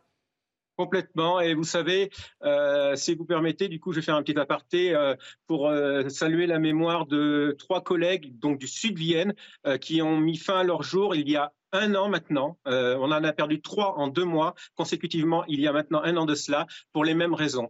donc vous parliez de harcèlement moral. Alors il y a plusieurs harcèlements que nous subissons aujourd'hui dans l'agriculture toutes professions confondues, toute production confondue, éleveurs, céréaliers, viticulteurs, etc., etc. Euh, effectivement, on cumule tout ça, mais il n'y a pas que les associations. Vous disiez tout à l'heure en préambule, euh, environnementalistes, spécistes, euh, donc euh, et là sur euh, ce qui s'est passé à Sainte-Soline, mais il n'y a pas que ça. Nous avons aussi une pression terrible de l'administration française d'un point de vue administratif. Nous avons aussi une déconnexion totale de ce qu'on entend dire de nos représentants que sont nos députés nos sénateurs en circonscription et de ce qu'ils votent euh, à l'Assemblée ou au Sénat s'agissant des traités CETA, Mercosur et autres de libre-échange. Et tout ça, on n'en peut plus. Alors, euh, je me demande si finalement euh, l'histoire de Sainte-Soline, c'est pas fait pour couvrir un petit peu cette déconnexion de nos représentants politiques, de, des choix politiques qui sont faits. On nous met donc sur le marché de la mondialisation. On veut pas de tout ça. C'est peut-être en ce sens-là que tous les gens que nous avons vu à Sainte-Soline aussi, ont envie de tirer une sonnette d'alarme, crier un signal d'alarme en disant non, stop, stop à ce système-là mortifère. On est bien sur un système mortifère.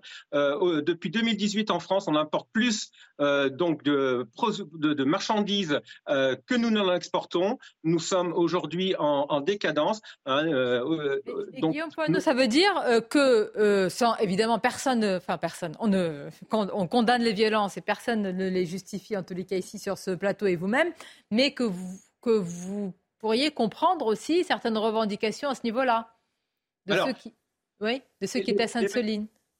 Les manifestations, inévitablement, on les condamne. De la façon dont ça s'est opéré à Sainte-Soline, je crois qu'on était rendu au paroxysme même de l'organisation même de violence euh, euh, au propre chef, euh, juste pour casser, pour casser, détruire, pour casser et détruire. Et ceci étant, je suis convaincu que c'était contre-productif pour toutes les associations qui étaient représentées, qui voulaient, elles, se faire entendre et revendiquer ici et là, chacune, leur chose. Et d'ailleurs, à ce titre, je pense qu'à un moment donné ou à l'autre, il faudrait arrêter que le gouvernement laisse euh, ou permette qu'il y ait autant d'associations, parce qu'à force de trop d'associations, on n'y comprend plus rien. Oui, Chacun, pas faux. Oui. Euh, ça n'a plus aucun sens, plus aucun intérêt. Il faut... restez avec nous. Je voudrais juste insister sur euh, ce que vous, vous avez parlé de harcèlement. On a beaucoup de témoignages qui vont dans, dans ce sens. Et du côté de ces, il faut bien aussi entendre, j'allais dire, la partie adverse on parle, c'est vrai, moi j'ai entendu des associations qui assument, Caroline Pilastre, des actions d'éco-sabotage, mais disent-ils, mais parce que c'est pour une cause juste. C'est pour la bonne cause. Moi, je, vous ai toujours dit que j'étais extrêmement gênée. Évidemment, je condamne et je ne dédouanerai jamais hein, la méthode violente qui hein, intimide, menace, terrorise, je vous rejoins, ces agriculteurs, ces agriculteurs qui, comme vous le rappeliez, sont souvent sous le seuil de pauvreté. Hein. Ils sont dans une situation sociale délétère. Donc ça serait bien que les pouvoirs publics, depuis tant d'années, prennent ça aussi en considération. Parenthèse fermée. Étant une militante, je comprends qu'on ait une cause chevillée au corps. Cela transcende tout mais ça n'est pas une raison pour faire des happenings aussi violents. Est-ce que c'est comme ça qu'on arrive à amener une population à sa cause? Non, au contraire, c'est contre-productif parce que vous éloignez la majorité des personnes qui sont la plupart du temps modérées et qui pourraient entendre certaines revendications. Oui, mais... Céline, on n'en a pas parlé, on ne parle pas d'écologie à l'arrivée. On est en train de parler de petits groupes qui sont mais qui ne parlent pas d'écologie Les écologistes Non, non, mais les véritables écolos, qui souvent sont des centristes de droite, qui sont des gens modérés, qu'ils soient d'ailleurs à gauche ou à droite, mais qui ne sont pas des radicaux et des extrémistes. J'en ai autour de moi. Je peux vous assurer qu'ils ne se retrouvent mais là, vous pas parlez du débat politique. Moi, je vous parle d'actions de sabotage et de harcèlement. C'est bien ça, euh, Guillaume euh, Précisez-nous de quoi il s'agit précisément, si je puis dire en particulier euh, euh, Alors j'ai une petite pensée pour mes collègues euh, du secteur là-bas qui ont effectivement vécu des, ben, des dégradations sur, enfin personnelles, hein, alors pas sur la personne, mais sur leurs biens, sur les biens personnels. Et bon, c'est complètement aujourd'hui, c'est condamnable. C'est aussi ça le paradoxe, si vous voulez. Moi, euh, j'ai fait des réunions en département et en région où on a rencontré euh, avec euh, la préfecture et les procureurs et tout, et de leur demander, mais à quel moment vous allez mettre en place des vrais moyens et surtout, à partir de quand vous allez mettre en place de vraies sanctions euh, à l'égard de ces personnes qui euh, commettent des exactions. Vous voulez dire qu'il n'y a rien, que face à ces personnes, parce que là, il y a une plainte hein, euh, dans les Deux-Sèvres, des agriculteurs ont dénoncé des pressions morales véritablement et, un harcèlement qui, qui vire véritablement, et, et c'est concret pour eux, c'est prégnant à des pressions morales. Vous dites que, semble-t-il, pour vous, rien n'est fait sur ce plan-là? Bah écoutez, euh, moi j'ai eu des chiffres dans le département à l'époque où j'avais posé la question. Effectivement, alors les plaintes, euh, parce que c'est pareil, là c'est bien, il a été courageux, il a porté plainte. Parce qu'on nous incite, hein, euh, il y a eu la cellule Déméter, on nous incite, parce qu'il n'y a pas que ça, il y a aussi les vols qui sont récurrents de façon récurrente hein, dans les exploitations. On nous incite surtout à ne pas intervenir, et c'est ce que vous disiez, on, condamne pardon, la violence, on condamne le règlement de compte et on condamne, entre parenthèses, de faire la justice soi-même. Ceci étant, derrière, il n'y a jamais aucune sanction. Euh, moi, je n'ai jamais eu la preuve euh, d'un début de sanction euh, quand les, personnes étaient identifiées, connues, qui fasse qu'ils arrêtent définitivement. Alors là, j'ai vu Sainte-Soline, une association a été donc démantelée par. elle va l'être. Elle va l'être. Elle va l'être. Oui. Allez-y, poursuivez. Chouette, chouette, mais j'ai envie de dire, à un moment donné, c'est pareil. Qui à légitimer ces associations-là. C'est eux. Les associations, elles n'existent que sur des fondements, sur des principes de fondement. On doit, en contrepartie d'exister, apporter la preuve qu'on fait du travail. Ça, c'est important. Guillaume Poineau, vous dites par exemple, je prends les soulèvements de la terre, je voudrais vous soumettre euh, cela.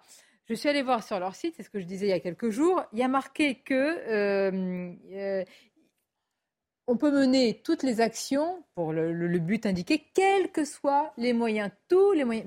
Mais, quand quelqu'un vous dit tous les moyens sont bah, permis, légitime la violence. Mais c'est ça. Mais la question, Donc c'était écrit noir sur blanc en réalité. c'est un mouvement extrémiste. Euh, c'est est-ce qu'on est vraiment toujours, euh, vraiment c'est une question que je me pose souvent, dans un état de droit, où il y a des choses qu'on peut faire et vous des choses qu'on peut pas faire.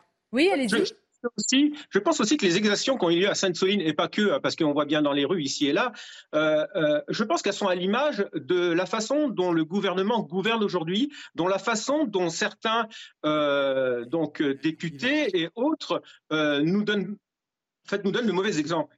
Il y a un pourrissement qui est installé, qui est organisé? Ben, écoutez, c'est pas compliqué. C'est un petit peu le double discours. C'est euh, faites ce que je dis, mais faites pas ce que je fais. Et on le voit, mais c'est au quotidien. C'est au quotidien. Il n'y a pas une journée où on découvre pas des, choses qui. je, ne vais pas utiliser des termes, mais on, voit bien qu'aujourd'hui, si on avait le modèle et l'exemple euh, parfait euh, qui nous était mis en avant par ces gens qui sont censés nous représenter, je pense que ça ne se passerait pas comme ça. Là, vous parlez d'exemplarité pour que je vous suive, hein, Guillaume Poineau. Vous êtes sur un autre sujet qui est l'exemplarité. C'est autre chose. non, parce que quand nous, les agriculteurs, vous savez, on en a fait des manifs. J'en ai fait, j'en ai fait deux. Et on n'a jamais fait rien de violent. Bien sûr, on a fait des choses, bon, ben, répréhensibles, mais pas dans la violence et, et pas du pénal. Mais pourquoi? Parce qu'à un moment donné, et vous savez, aujourd'hui, ce sont les jeunes qui sont dans la rue. Et les jeunes, ils sont dans la rue pourquoi? Parce qu'ils en ont marre de ce déni de démocratie qui dure et qui dure et qui dure et qui s'installe. Et quand ça s'installe dans la durée, on n'est plus en démocratie. Guillaume Pano, j'ai compris. D'abord, je, suppose que vous faites partie de, ceux qui sont contre la réforme des retraites, que ça alimente aussi euh, la contestation que vous portez de manière plus large, hein, semble-t-il, d'après ce que je comprends. Et vous, vous dites en réalité que face à c'est votre ce que vous dites, hein, c'est pas ce que je dis, que face à une forme de, de, brutalité de la politique, eh bien, cette violence, elle est encouragée. C'est vrai qu'on l'entend très souvent, ça, Philippe Guibert. C'est vrai. Oui, on l'entend. Je dis pas que ne doit pas justifier. Hein, euh, il faut vraiment mettre la limite. Non, mais bien euh, sûr. Ça ne doit pas justifier. Mais néanmoins, c'est vrai qu'il y a, et c'est vrai à Sainte-Soline, c'était vrai un peu à Notre-Dame-de-Lande pendant de très longues années, des projets qui viennent des pouvoirs publics sur lesquels il y a une difficulté à contester ces projets et à en débattre. Et donc après, ça débouche effectivement sur des violences qui sont parfaitement euh, inacceptables. Euh, mais on préférerait qu'il y ait une capacité de dialogue des pouvoirs publics, c'est vrai sur la réforme des retraites ou sur d'autres sujets, plutôt que cette façon d'avancer, quoi qu'il arrive, sur un projet. Moi, j'entendais aussi chez Guillaume Panot et un peu chez Caroline aussi tout à l'heure, le fait que le modèle agricole, par exemple, tel qu'il se développe en France, d'insertion dans la mondialisation, ça a des tas d'effets perverses sur le plan agricole et sur le plan écologique, et qu'il y a des questions à se poser là-dessus. D'accord, mais cet agriculteur-là, avec ses méga bassines, il veut peut-être changer. Il n'est pas en train de s'accaparer pour lui-même l'eau. Aussi, faut faire attention à ce qu'on dit, parce que. Euh, non, mais il, le fait pour, la culture du maïs, c'est génial. non, mais, lui... lesquels, lesquels maïs sont pour des animaux, pour nourrir des animaux. Mais la réalité, c'est que la, réalité, c'est ça. C'est pas juste l'idée de s'accaparer l'eau. On s'accapare pas l'eau. L'eau, l'eau, c'est un bien de chacun. Pas... Il y a quelque chose qui est dans, dans ce que euh, ces gens-là revendiquent sur l'idée que les agriculteurs s'accaparent l'eau. Déjà, l'eau, on l'utilise, on la consomme pas. Vous comprenez? L'eau, elle a un cycle euh, euh, euh, un cycle renouvelable éternel. C'est-à-dire que quand il pleut, l'eau, elle va dans le sol et elle fait son cycle en boucle virtuelle. On s'accapare pas l'eau. L'idée, c'est aussi de comprendre, et c'est le grand paradoxe de toutes ces associations-là. C'est fou ce qui se passe aujourd'hui. On a perdu l'équivalent d'un département français en 10 ans de terres agricoles. Et ça va continuer, ça monte crescendo, avec les projets LGV ici et là, les projets autoroutes ici et là. Ça veut dire quoi? Ça veut dire qu'il y a de moins en moins de terres exploitables. Donc ça veut dire que les terres qui restent exploitables, il va falloir qu'elles produisent davantage. Ça, c'est CQFD. Hein. Il n'y a pas le choix. Parce que dans le même temps, je vous le disais depuis tout à l'heure, depuis 2018, on importe plus qu'on produit. Ça va monter crescendo aussi. Et donc, là où ces gens sont paradoxales, c'est que ça veut dire quoi? Faire venir, donc, on, alimente en fait et on abonde cette idée de mondialisation et des traités de libre-échange qu'on ne veut pas, que eux-mêmes ne veulent pas. Alors, c'est le deux poids, deux mesures. Donc, il faut à un moment donné être pragmatique et faire le choix à bon escient de dire qu'est-ce qu'on souhaite, qu'est-ce qu'on veut. Il faut peser le pour, le contre, etc. Et là, on est en plein paradoxe. On ne peut pas demander ça. De la même façon pour les énergies renouvelables, on a plus en plus de, dossiers, de, donc de projets agrivoltaïques. Ça veut dire qu'on fait de l'artificialisation des terres. Pareil avec l'éolien, pareil avec la méthanisation. Il faudrait que ces gens-là aient un minimum de cohérence, qu'ils comprennent qu'on est de plus en plus nombreux, qu'il va falloir nourrir la population et on veut la nourrir et ils veulent qu'on la nourrisse décemment, qu'on la nourrisse de, de, façon, comment j'ai envie de dire, par rapport à... De qualité, équilibrée.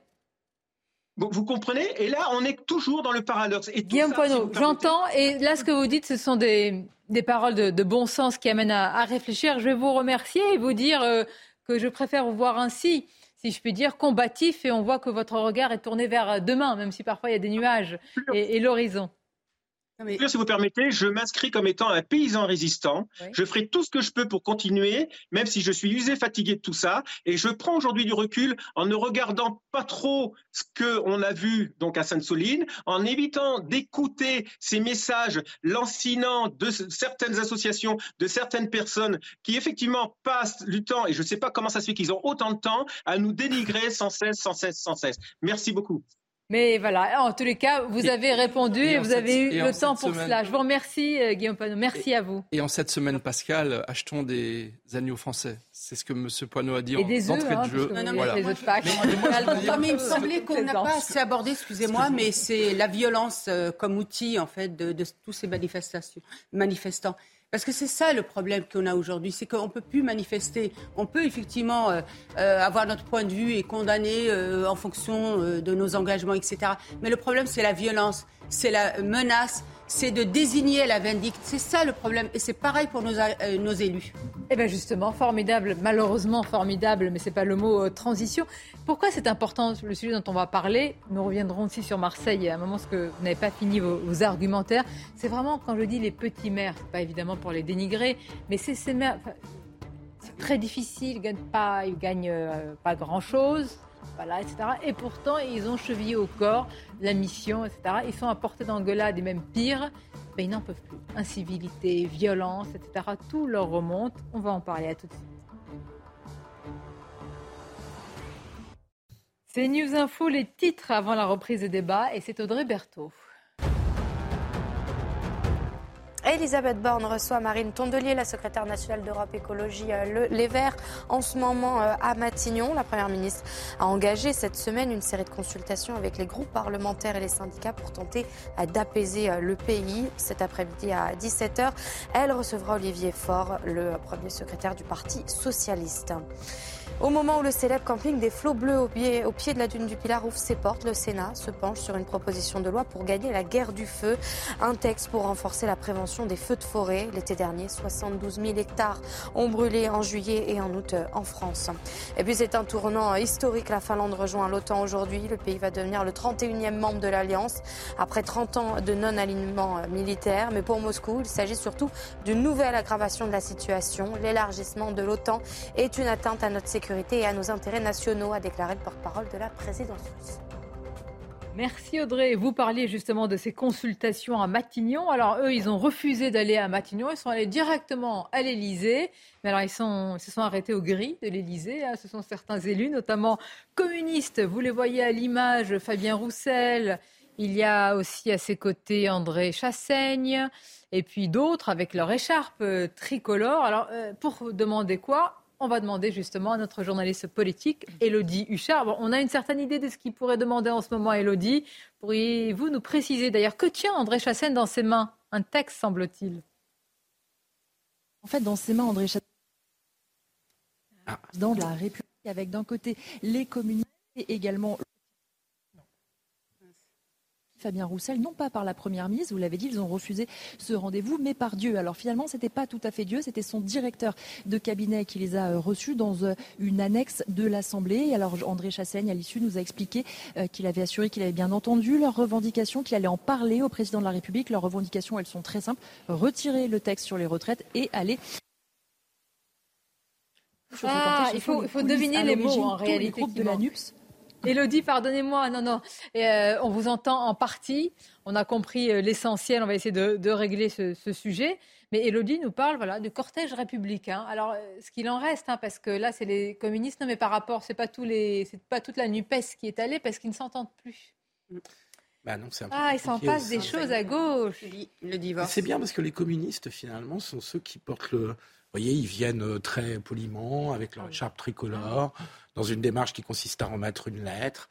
Euh, c'est les communistes qui relèvent le gant de la gauche républicaine. Pourquoi ils ne sont pas acceptés d'aller à Matignon? Bah Parler à Elisabeth Borne, je ne comprends pas la démarche. Même parce si qu'ils doivent considérer que ça se décide à l'Élysée. Est-ce qu'ils doivent considérer que ça se décide à l'Élysée Est-ce que c'est totalement Ben, C'est de la communication qui vous fait parler, vous voyez. Donc Ça, c'est vrai, mais efficace. absolument. Mais ça montre bien effectivement que la NUPES est en très mauvais état. Elle Bon. perd des élections, notamment législatives partielles, Ah, euh, ce dernier week-end l'Ariège. Non, mais là, ce Et qui m'intéresse- une concurrence de leadership à gauche. euh, Et c'est Fabien Roussel, l'homme de gauche le plus populaire aujourd'hui. Hein. Et qui avait donné le là. Et pas Jean-Luc Mélenchon. Et qui avait annoncé C'est Fabien Roussel. Qui lui vaut tous les problèmes d'ailleurs. hein. Jean-Luc euh, Fabien Roussel, qui est très clair sur les, les violences euh, Ah, voilà. à l'encontre Ah des oui, policiers, qui hein. les Sur la laïcité, c'est un des sur la derniers à gauche. également. Oui, il faut qui, saluer ses qui a condamné d'une façon très ferme, effectivement, les manifestations. Alors, Gérald. Darmanin Mais dire, a implosé, là, de toute façon. C'est vrai que moi, pour rejoindre ce que vous avez dit, Sonia, je regrette qu'il n'ait pas répondu à l'invitation de Mme euh, Borne. Parce que là, oui, effectivement, Oui, mais ça vrai, à quoi des- ça sert d'aller quand vous êtes d'accord sur rien? Mais ils peuvent y aller quand même. Vous savez, moi, je pars du principe que de toute façon, il faut se rendre. C'est quand même le gouvernement de, de la France. Sinon, sinon, en fait, on n'a plus de garde-fous. Vous voyez tout à l'heure ce que disait aussi euh, ce- cet agriculteur quand il disait, mais en fait, on n'a même plus d'exemple au plus haut niveau de l'État. Eh bien, c'est pareil au Bon, niveau de quoi. Naïma? On a vu ce qui s'est passé au niveau de l'Assemblée nationale. Mais pourquoi faire Les élus. Ça- il Les rien, c'est le Mercredi, les syndicats y vont. Oui, mais, chez mais pourquoi Très bien, Je pense que ça ne va pas durer longtemps. Ça sera de la communication. Oui, mais c'est bien. Ce sera les Euh, consultations les plus courtes de l'histoire. bah, Bonjour, euh, vous retirez la Oui, réforme non, on s'en va. Voilà, mais. Grégory, vous êtes d'accord avec moi que c'est très bien de répondre, en tout cas, à l'invitation. Et c'est très bien qu'il y ait une invitation de lancer au Oui, non, mais s'il vous plaît, c'est un grand théâtre aussi. Oui. Évidemment. On va pas un jeu de dans la com. Juste, dans le monde du travail et même syndical, je pense que notre boulot, c'est quand même de temps en temps de, de- de répondre aux invitations pour répéter les revendications. C'est important d'y aller, de dire ça, exactement ce que vous avez dit, euh, Sonia. Oui, pardon. Est-ce que vous retirez Oui Non Bon, bah, au Mais quand les personnes Et, en face sont fermées, Oui, il y a de Peu l'autorité. importe, c'est pas grave. Après, on répond- Il y a le répond. 49 3 il y aura le 14 avril. Mais- mais, Tout euh, sera les- promulgué. les Ça confédérés- sert à rien. C'est un symbole de communication, pardonnez-moi. Attendez, attendez, Grégory Je, pense que syndicalement, c'est aussi, c'est aussi important d'aller représenter tous ceux qui ont été dans la rue pendant euh, des, euh, 10, bientôt 11 manifestations. Euh, pour, euh, même 12. Ouais, 12, ouais. Pour, euh, pour, euh, tiens pour, pour, pour, ouais, pour, euh, pour répéter encore une fois ce qui a été dit depuis le départ et répondre à l'invitation quand même de la Première ministre sur le sujet. pour On sait très bien comment ça va se terminer, hein, très clairement. Hein. Je pense que ça va se terminer comme on l'a dit il y a deux minutes. C'est-à-dire qu'ils vont quitter euh, euh, Matignon sans avoir été entendus Bon, bah, et rappeler si à la vous connaissez la fin de l'histoire, euh, voilà, on ne va pas vous la raconter. Alors, crise de l'engagement, incivilité, bureaucratie, ils n'en peuvent plus, les maires et en particulier les petits maires. Vrai problème. On va écouter à ce sujet le maire de Cannes. Il tire, il fait partie de ceux qui tirent la sonnette d'alarme. Alors lui, il met en premier, évidemment, les violences. Il y a les incivilités, ça participe des violences. Mais il parle aussi de ce monstre technocratique qui est en train d'étouffer euh, justement ces petits maires. On va voir tout cela euh, dans un sujet plus global préparé par Antoine Estève. Eh ben, ça sera dans quelques instants. Bon, ben, on va vous faire réagir. Bon, euh, Bah. vous, connaissez le, vous connaissez bien euh, Monsieur le maire euh, David Lisnard, vous savez ce qu'il dit depuis euh, des années, mais ça participe de quelque chose de très très important. Alors là, on a, on a changé de sujet, parce qu'on est sur la grande inquiétude des maires. hein. Euh, Allez-y, Naïma. Non, mais depuis, euh, rien que depuis le- les dernières élections, vous vous rendez compte, depuis 2020, on a, euh, alors je vais vous donner les chiffres, 238 maires qui ont démissionné, 773, 000 773 adjoints et 2976 élus municipaux. C'est 4000 élus qui ont démissionné depuis 2020. Alors effectivement, euh, David Lisnard, il dénonce aussi toute cette bureaucratie qui... On a retrouvé le Allez-y. sujet. Antoine Estève, merci. Vous reprendrez la parole juste après. Jean-José Bonneron en a lourd sur le cœur quand il nous montre son écharpe de maire. Il nous reçoit chez lui avec deux de ses colistières, elles aussi démissionnaires. Il l'avoue, c'est grâce à leur soutien qu'il n'a pas craqué. Il estime avoir jeté l'éponge au bon moment le mois dernier. Moi, je me suis retrouvé à une réunion avec 70% de la liste qui était contre moi. C'est pas possible de vivre en, en permanence comme ça. On va vers le burn-out, on va, on va, on va vers les, les ennuis. À force, non, c'est pas possible. J'ai accepté de suivre Jean-José. euh, C'était pour faire quelque chose, voilà, pour la commune. C'était pour faire quelque chose, pour apporter euh, de l'aide et tout. Mais là, non, pas comme ça. Après avoir redressé les finances municipales largement déficitaires, puis refusé certaines dépenses trop importantes pour la ville, Jean-José Bonneron et son équipe ont subi des pressions, des violences verbales de la part de leur propre majorité. Puis ils ont été sous le feu de critiques incessantes, venues de fortes têtes qui leur ont mené la vie dure dans le village, un adjoint au maire notamment. La personne qui, vous fait les jeux de vous départ et puis qu'après vous plante un poignard dans le dos, on ne peut pas dire que. Hein. ça, ça passe pas. Parce qu'on arrive même à se faire insulter. c'est grave. Il nous a dit, il dit, je suis content de m'être débarrassé de vous. Maintenant, je vais travailler avec des gens intelligents. Et vous êtes que des connes. L'ancien maire ne veut plus aller à la mairie. Il est conscient qu'il aurait pu avoir de graves problèmes de santé. La vie d'un élu, même dans ce monde rural calme à première vue, c'est un sacerdoce et il ne retentera pas l'expérience. Il ne retentera pas, voyez. Et donc, crise de l'engagement. Les plus jeunes, qu'est-ce que vous pouvez leur dire, les, plus jeunes, avec tout ça? Il faut, il faut avoir envie hein, d'y aller faut avoir envie d'y eh aller, surtout que dans les petites communes, ils ont très très peu de, moyens, euh, même aussi en personnel. C'est-à-dire que dans une grande ville, bah, vous pouvez avoir un, directeur des services euh, qui va connaître exactement comment ça se passe au niveau des politiques publiques, etc., des juristes, enfin toute une armada de, personnes qui savent vraiment de, quoi on parle. Mais effectivement, dans les petites communes, ils sont déjà l'indemnité, elle est dérisoire, avec toutes, excusez-moi le terme, mais toutes les emmerdes qui, vont, qui vont avec. Et puis après, ce que David Lisnard euh, dénonce aussi, c'est toute cette bureaucratie. Eh oui. Bon, mais ça, c'est le problème français. Toutes ces normes extrêmement normes sur normes, etc. David Lisnard, qui est le président de l'Association des maires de France. Et c'est à ce titre-là mhm. qui, au nom de ces 36 000 maires et, ou 34 000 mhm. sur le nombre de, municipalités abaissées, euh, tire à la scène d'alarme. Mais on se rappelle, il y a un an ou deux, un maire qui avait été euh, violenté. Malheureusement, c'est euh, c'est un sujet qui revient très régulièrement et les pouvoirs publics, euh, euh, je pense que c'est une des grandes faiblesses d'Emmanuel Macron, c'est de n'avoir pas suffisamment tenu compte des, à la fois des ruralités, des élus locaux et de la décentralisation pour justement donner aux maires les moyens, de répondre aux attentes de leurs concitoyens. Vous vouliez en parler tout à l'heure, on n'a pas consacré assez de temps à ce sujet. Je vais vous laisser la parole. Ce sont les suites après Marseille. Je voudrais qu'on regarde aussi la réaction du ministre de l'Intérieur, évidemment, sur les réseaux sociaux. Euh, Gérald Darmanin, nous l'avions interrogé nous-mêmes ici et sur Europe 1. C'était dimanche matin. Avant que cela ne survienne, nous avons consacré notre émission d'abord euh, par rapport aux violences, Sainte-Soline et tout ça. Et puis il y avait eu dans la, nuit cela. Et voilà euh, ce qu'il a dit juste après, à la suite des fusillades en lien sans doute avec le trafic de drogue. Je félicite les policiers pour les premières interpellations sur mon instruction. Voilà, sera déployé à Marseille dans les prochaines heures, etc. etc. Bon, Bien sûr, il en faut. Il faut, il faut des renforts. Ils font des pompiers, ils font des pompiers mais on a, besoin plus de prévention. Mais moi, je suis résignée. Non, mais au bout d'un moment, la prévention ne suffit plus. On a besoin de moyens. Mais là, bah, à tout point de vue. Oui, très bien. Est-ce qu'ils vont les mettre en place rapidement? Moi, j'attends de voir si ce sont des éléments de langage ou non. Oui, sur une compagnie de CRS, on peut le faire. D'accord, mais vous pensez que ça va éradiquer tout ça? Non. Sincèrement Mais qu'est-ce que vous auriez fait, vous, au pouvoir? Parce que là, c'est facile. Oui, le problème, c'est qu'il arrive avec des situations qui datent depuis des années.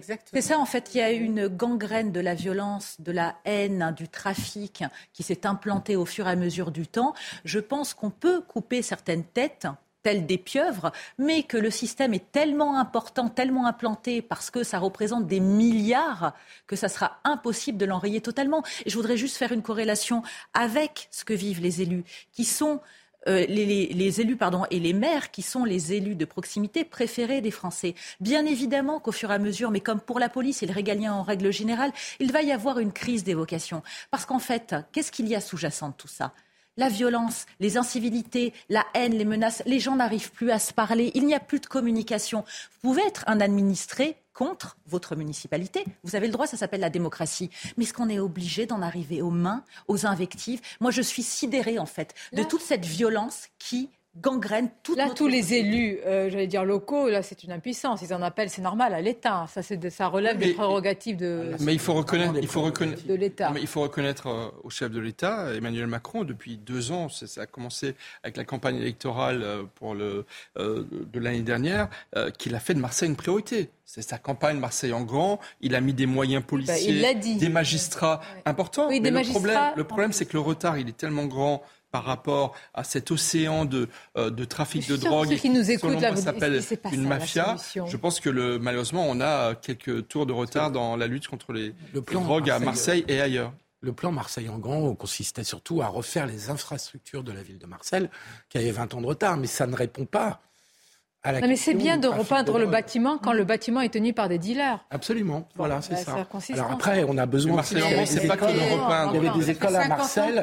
qui étaient dans un état de vétusté qui devenait ah, dangereuse pour, les, pour les élèves. C'est honteux, évidemment, ça, pour les normal enfants. Que, voilà. Bah, et ça résout pas le problème du trafic de drogue. Les enfants et les résidents qui sont des gens, pour la plupart, honnêtes et qui veulent vivre tranquillement avec de l'apaisement. Parce que, à contrario, il faut aussi dire que si on lutte contre ce trafic, et c'est totalement légitime, il y a aussi des personnes qui sont contraintes, hein, j'aime pas le terme prise euh, d'otage, dans ces cités. Évidemment, il y a des enfants qui voudraient s'en sortir. Mais comme c'est un système de gang, de mafia, appelez ça comme vous voulez, ils sont menacés de mort, ainsi que leur famille. Et quand ils demandent à être relogés par un bailleur social, on leur dit non, il n'y a pas de place. Quartiers, hein, voilà. dans, bien sûr, dans certains quartiers. Et moi, je pense à ces euh, mamans, je pense à tous ces habitants qui veulent vivre tranquillement, comme c'est le cas pour la plupart d'entre nous, et dont les pouvoirs publics. mais là, vous dites qu'il y aurait une fatalité à tomber dans, dans, ce ben, Malheureusement, écoutez, ça fait tant d'années que ça dure, que ça perdure, et ils n'arrivent pas à s'en sortir. Et il y a des jeunes de 13-14 ans qui meurent. Oui, mais alors certains vont vous dire, et tous les milliards qui ont été déversés dans ces quartiers euh, plus largement prioritaires, ils sont allés où? Dans quelle poche? Dans le bâtiment. Non, mais vous plaisantez. Tous ces milliards. Jean-Louis Borloo euh, de politique de la ville. Ils ont pas uniquement concentrés. Non, ils ont été dans certaines associations. Ils ont euh. été concentrés sur la, la reconstruction non, du bâti. depuis Borloo. Donc depuis des années, des milliards sont déversés pour les bâtiments. C'est pas non, non, pas, non, non, je, non. Je trouve qu'on n'a pas porté le bon diagnostic sur la, la ghettoisation. Non, il y a eu le bâtiment, mais il y a aussi sur les actions sociales, la prévention. Il y a eu énormément d'argent. Le problème, c'est que parfois, ça a été donner aux collectivités, que certaines collectivités, il faut le dire, je l'ai écrit dans mon livre, donc je n'ai pas peur de le dire aujourd'hui, euh, que ça a été détourné pour être mis dans le pot commun. Il y a aussi cette réalité-là. Oui, oui, oui, oui. C'est-à-dire C'est-à-dire dans le pot commun, c'est-à-dire le fonctionnement d'une mairie.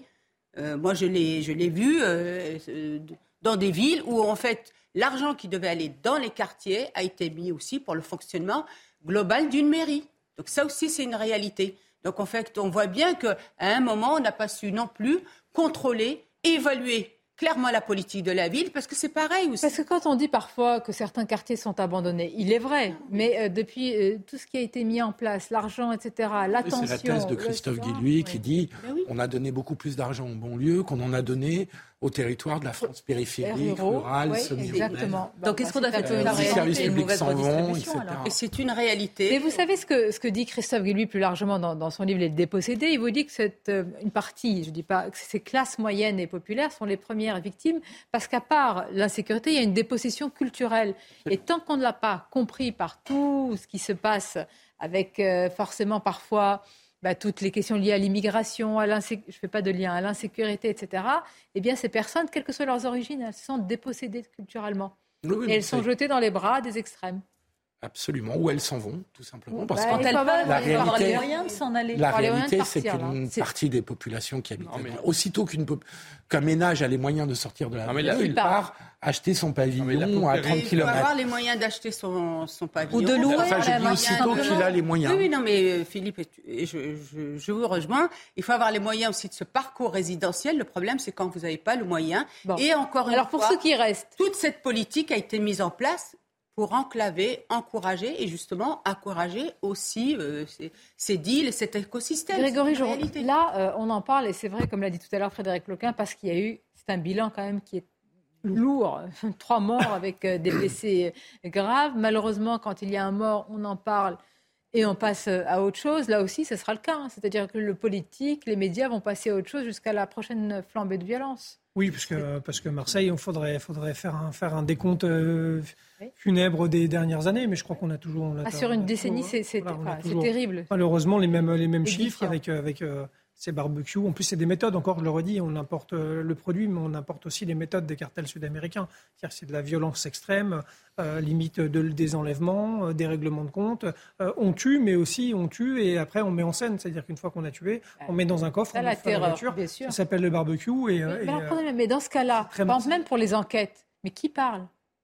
Même ah, celui qui n'a rien à voir. mais bien sûr, c'est extrêmement compliqué. C'est pour ça que les enquêtes sont très longues. C'est pour ça que, malheureusement, en fait, il y a, il y a vraiment deux sujets, il y a deux actions euh, si, on, si on regarde que le volet policier, parce que je pense qu'il n'y a pas euh, la solution, il y a des solutions. Et, la solution policière, elle est sur deux axes, elle est, elle est sur le terrain, Donc il faut être présent, il faut euh, agresser les points de deal, il faut essayer de, de, les déranger réellement. Elle est en profondeur. Et là, il nous faut des enquêteurs et il nous faut surtout leur laisser le temps d'enquêter. Je n'ai pas fini tout à l'heure parce qu'en effet, on a tous plein de choses à dire sur le sujet.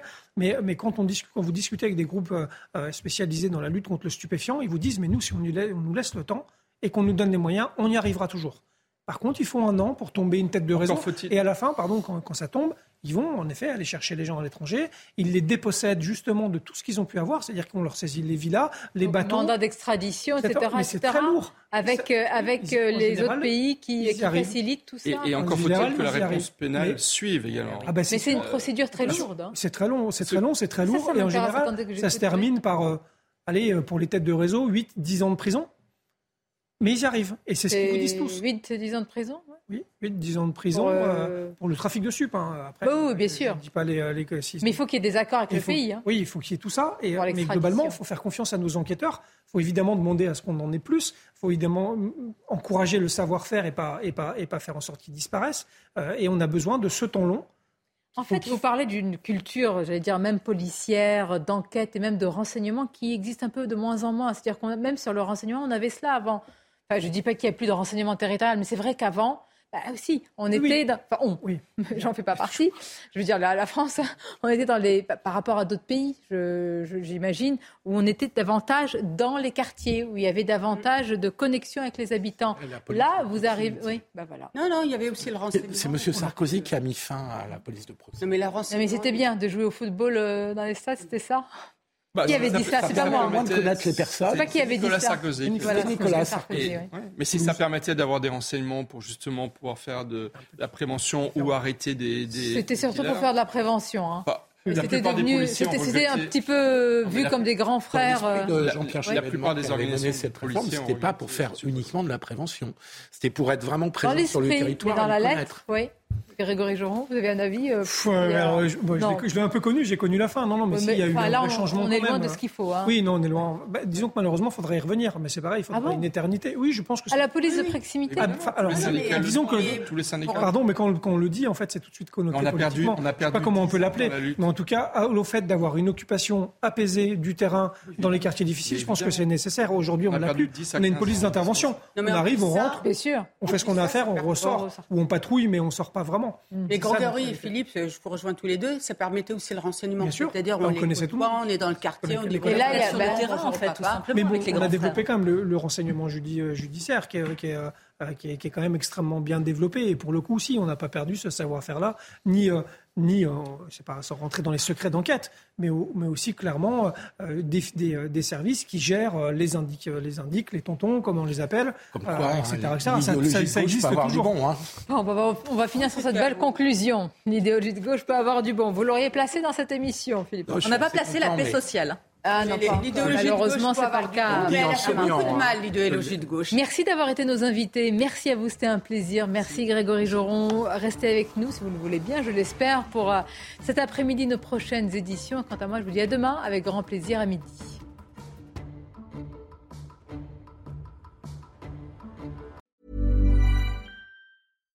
Hi, I'm Daniel, founder of Pretty Litter. Cats and cat owners deserve better than any old-fashioned litter. That's why I teamed up with scientists and veterinarians to create Pretty Litter. Its innovative crystal formula has superior odor control and weighs up to 80% less than clay litter. Pretty Litter even monitors health by changing colors to help detect early signs of potential illness. It's the world's smartest kitty litter.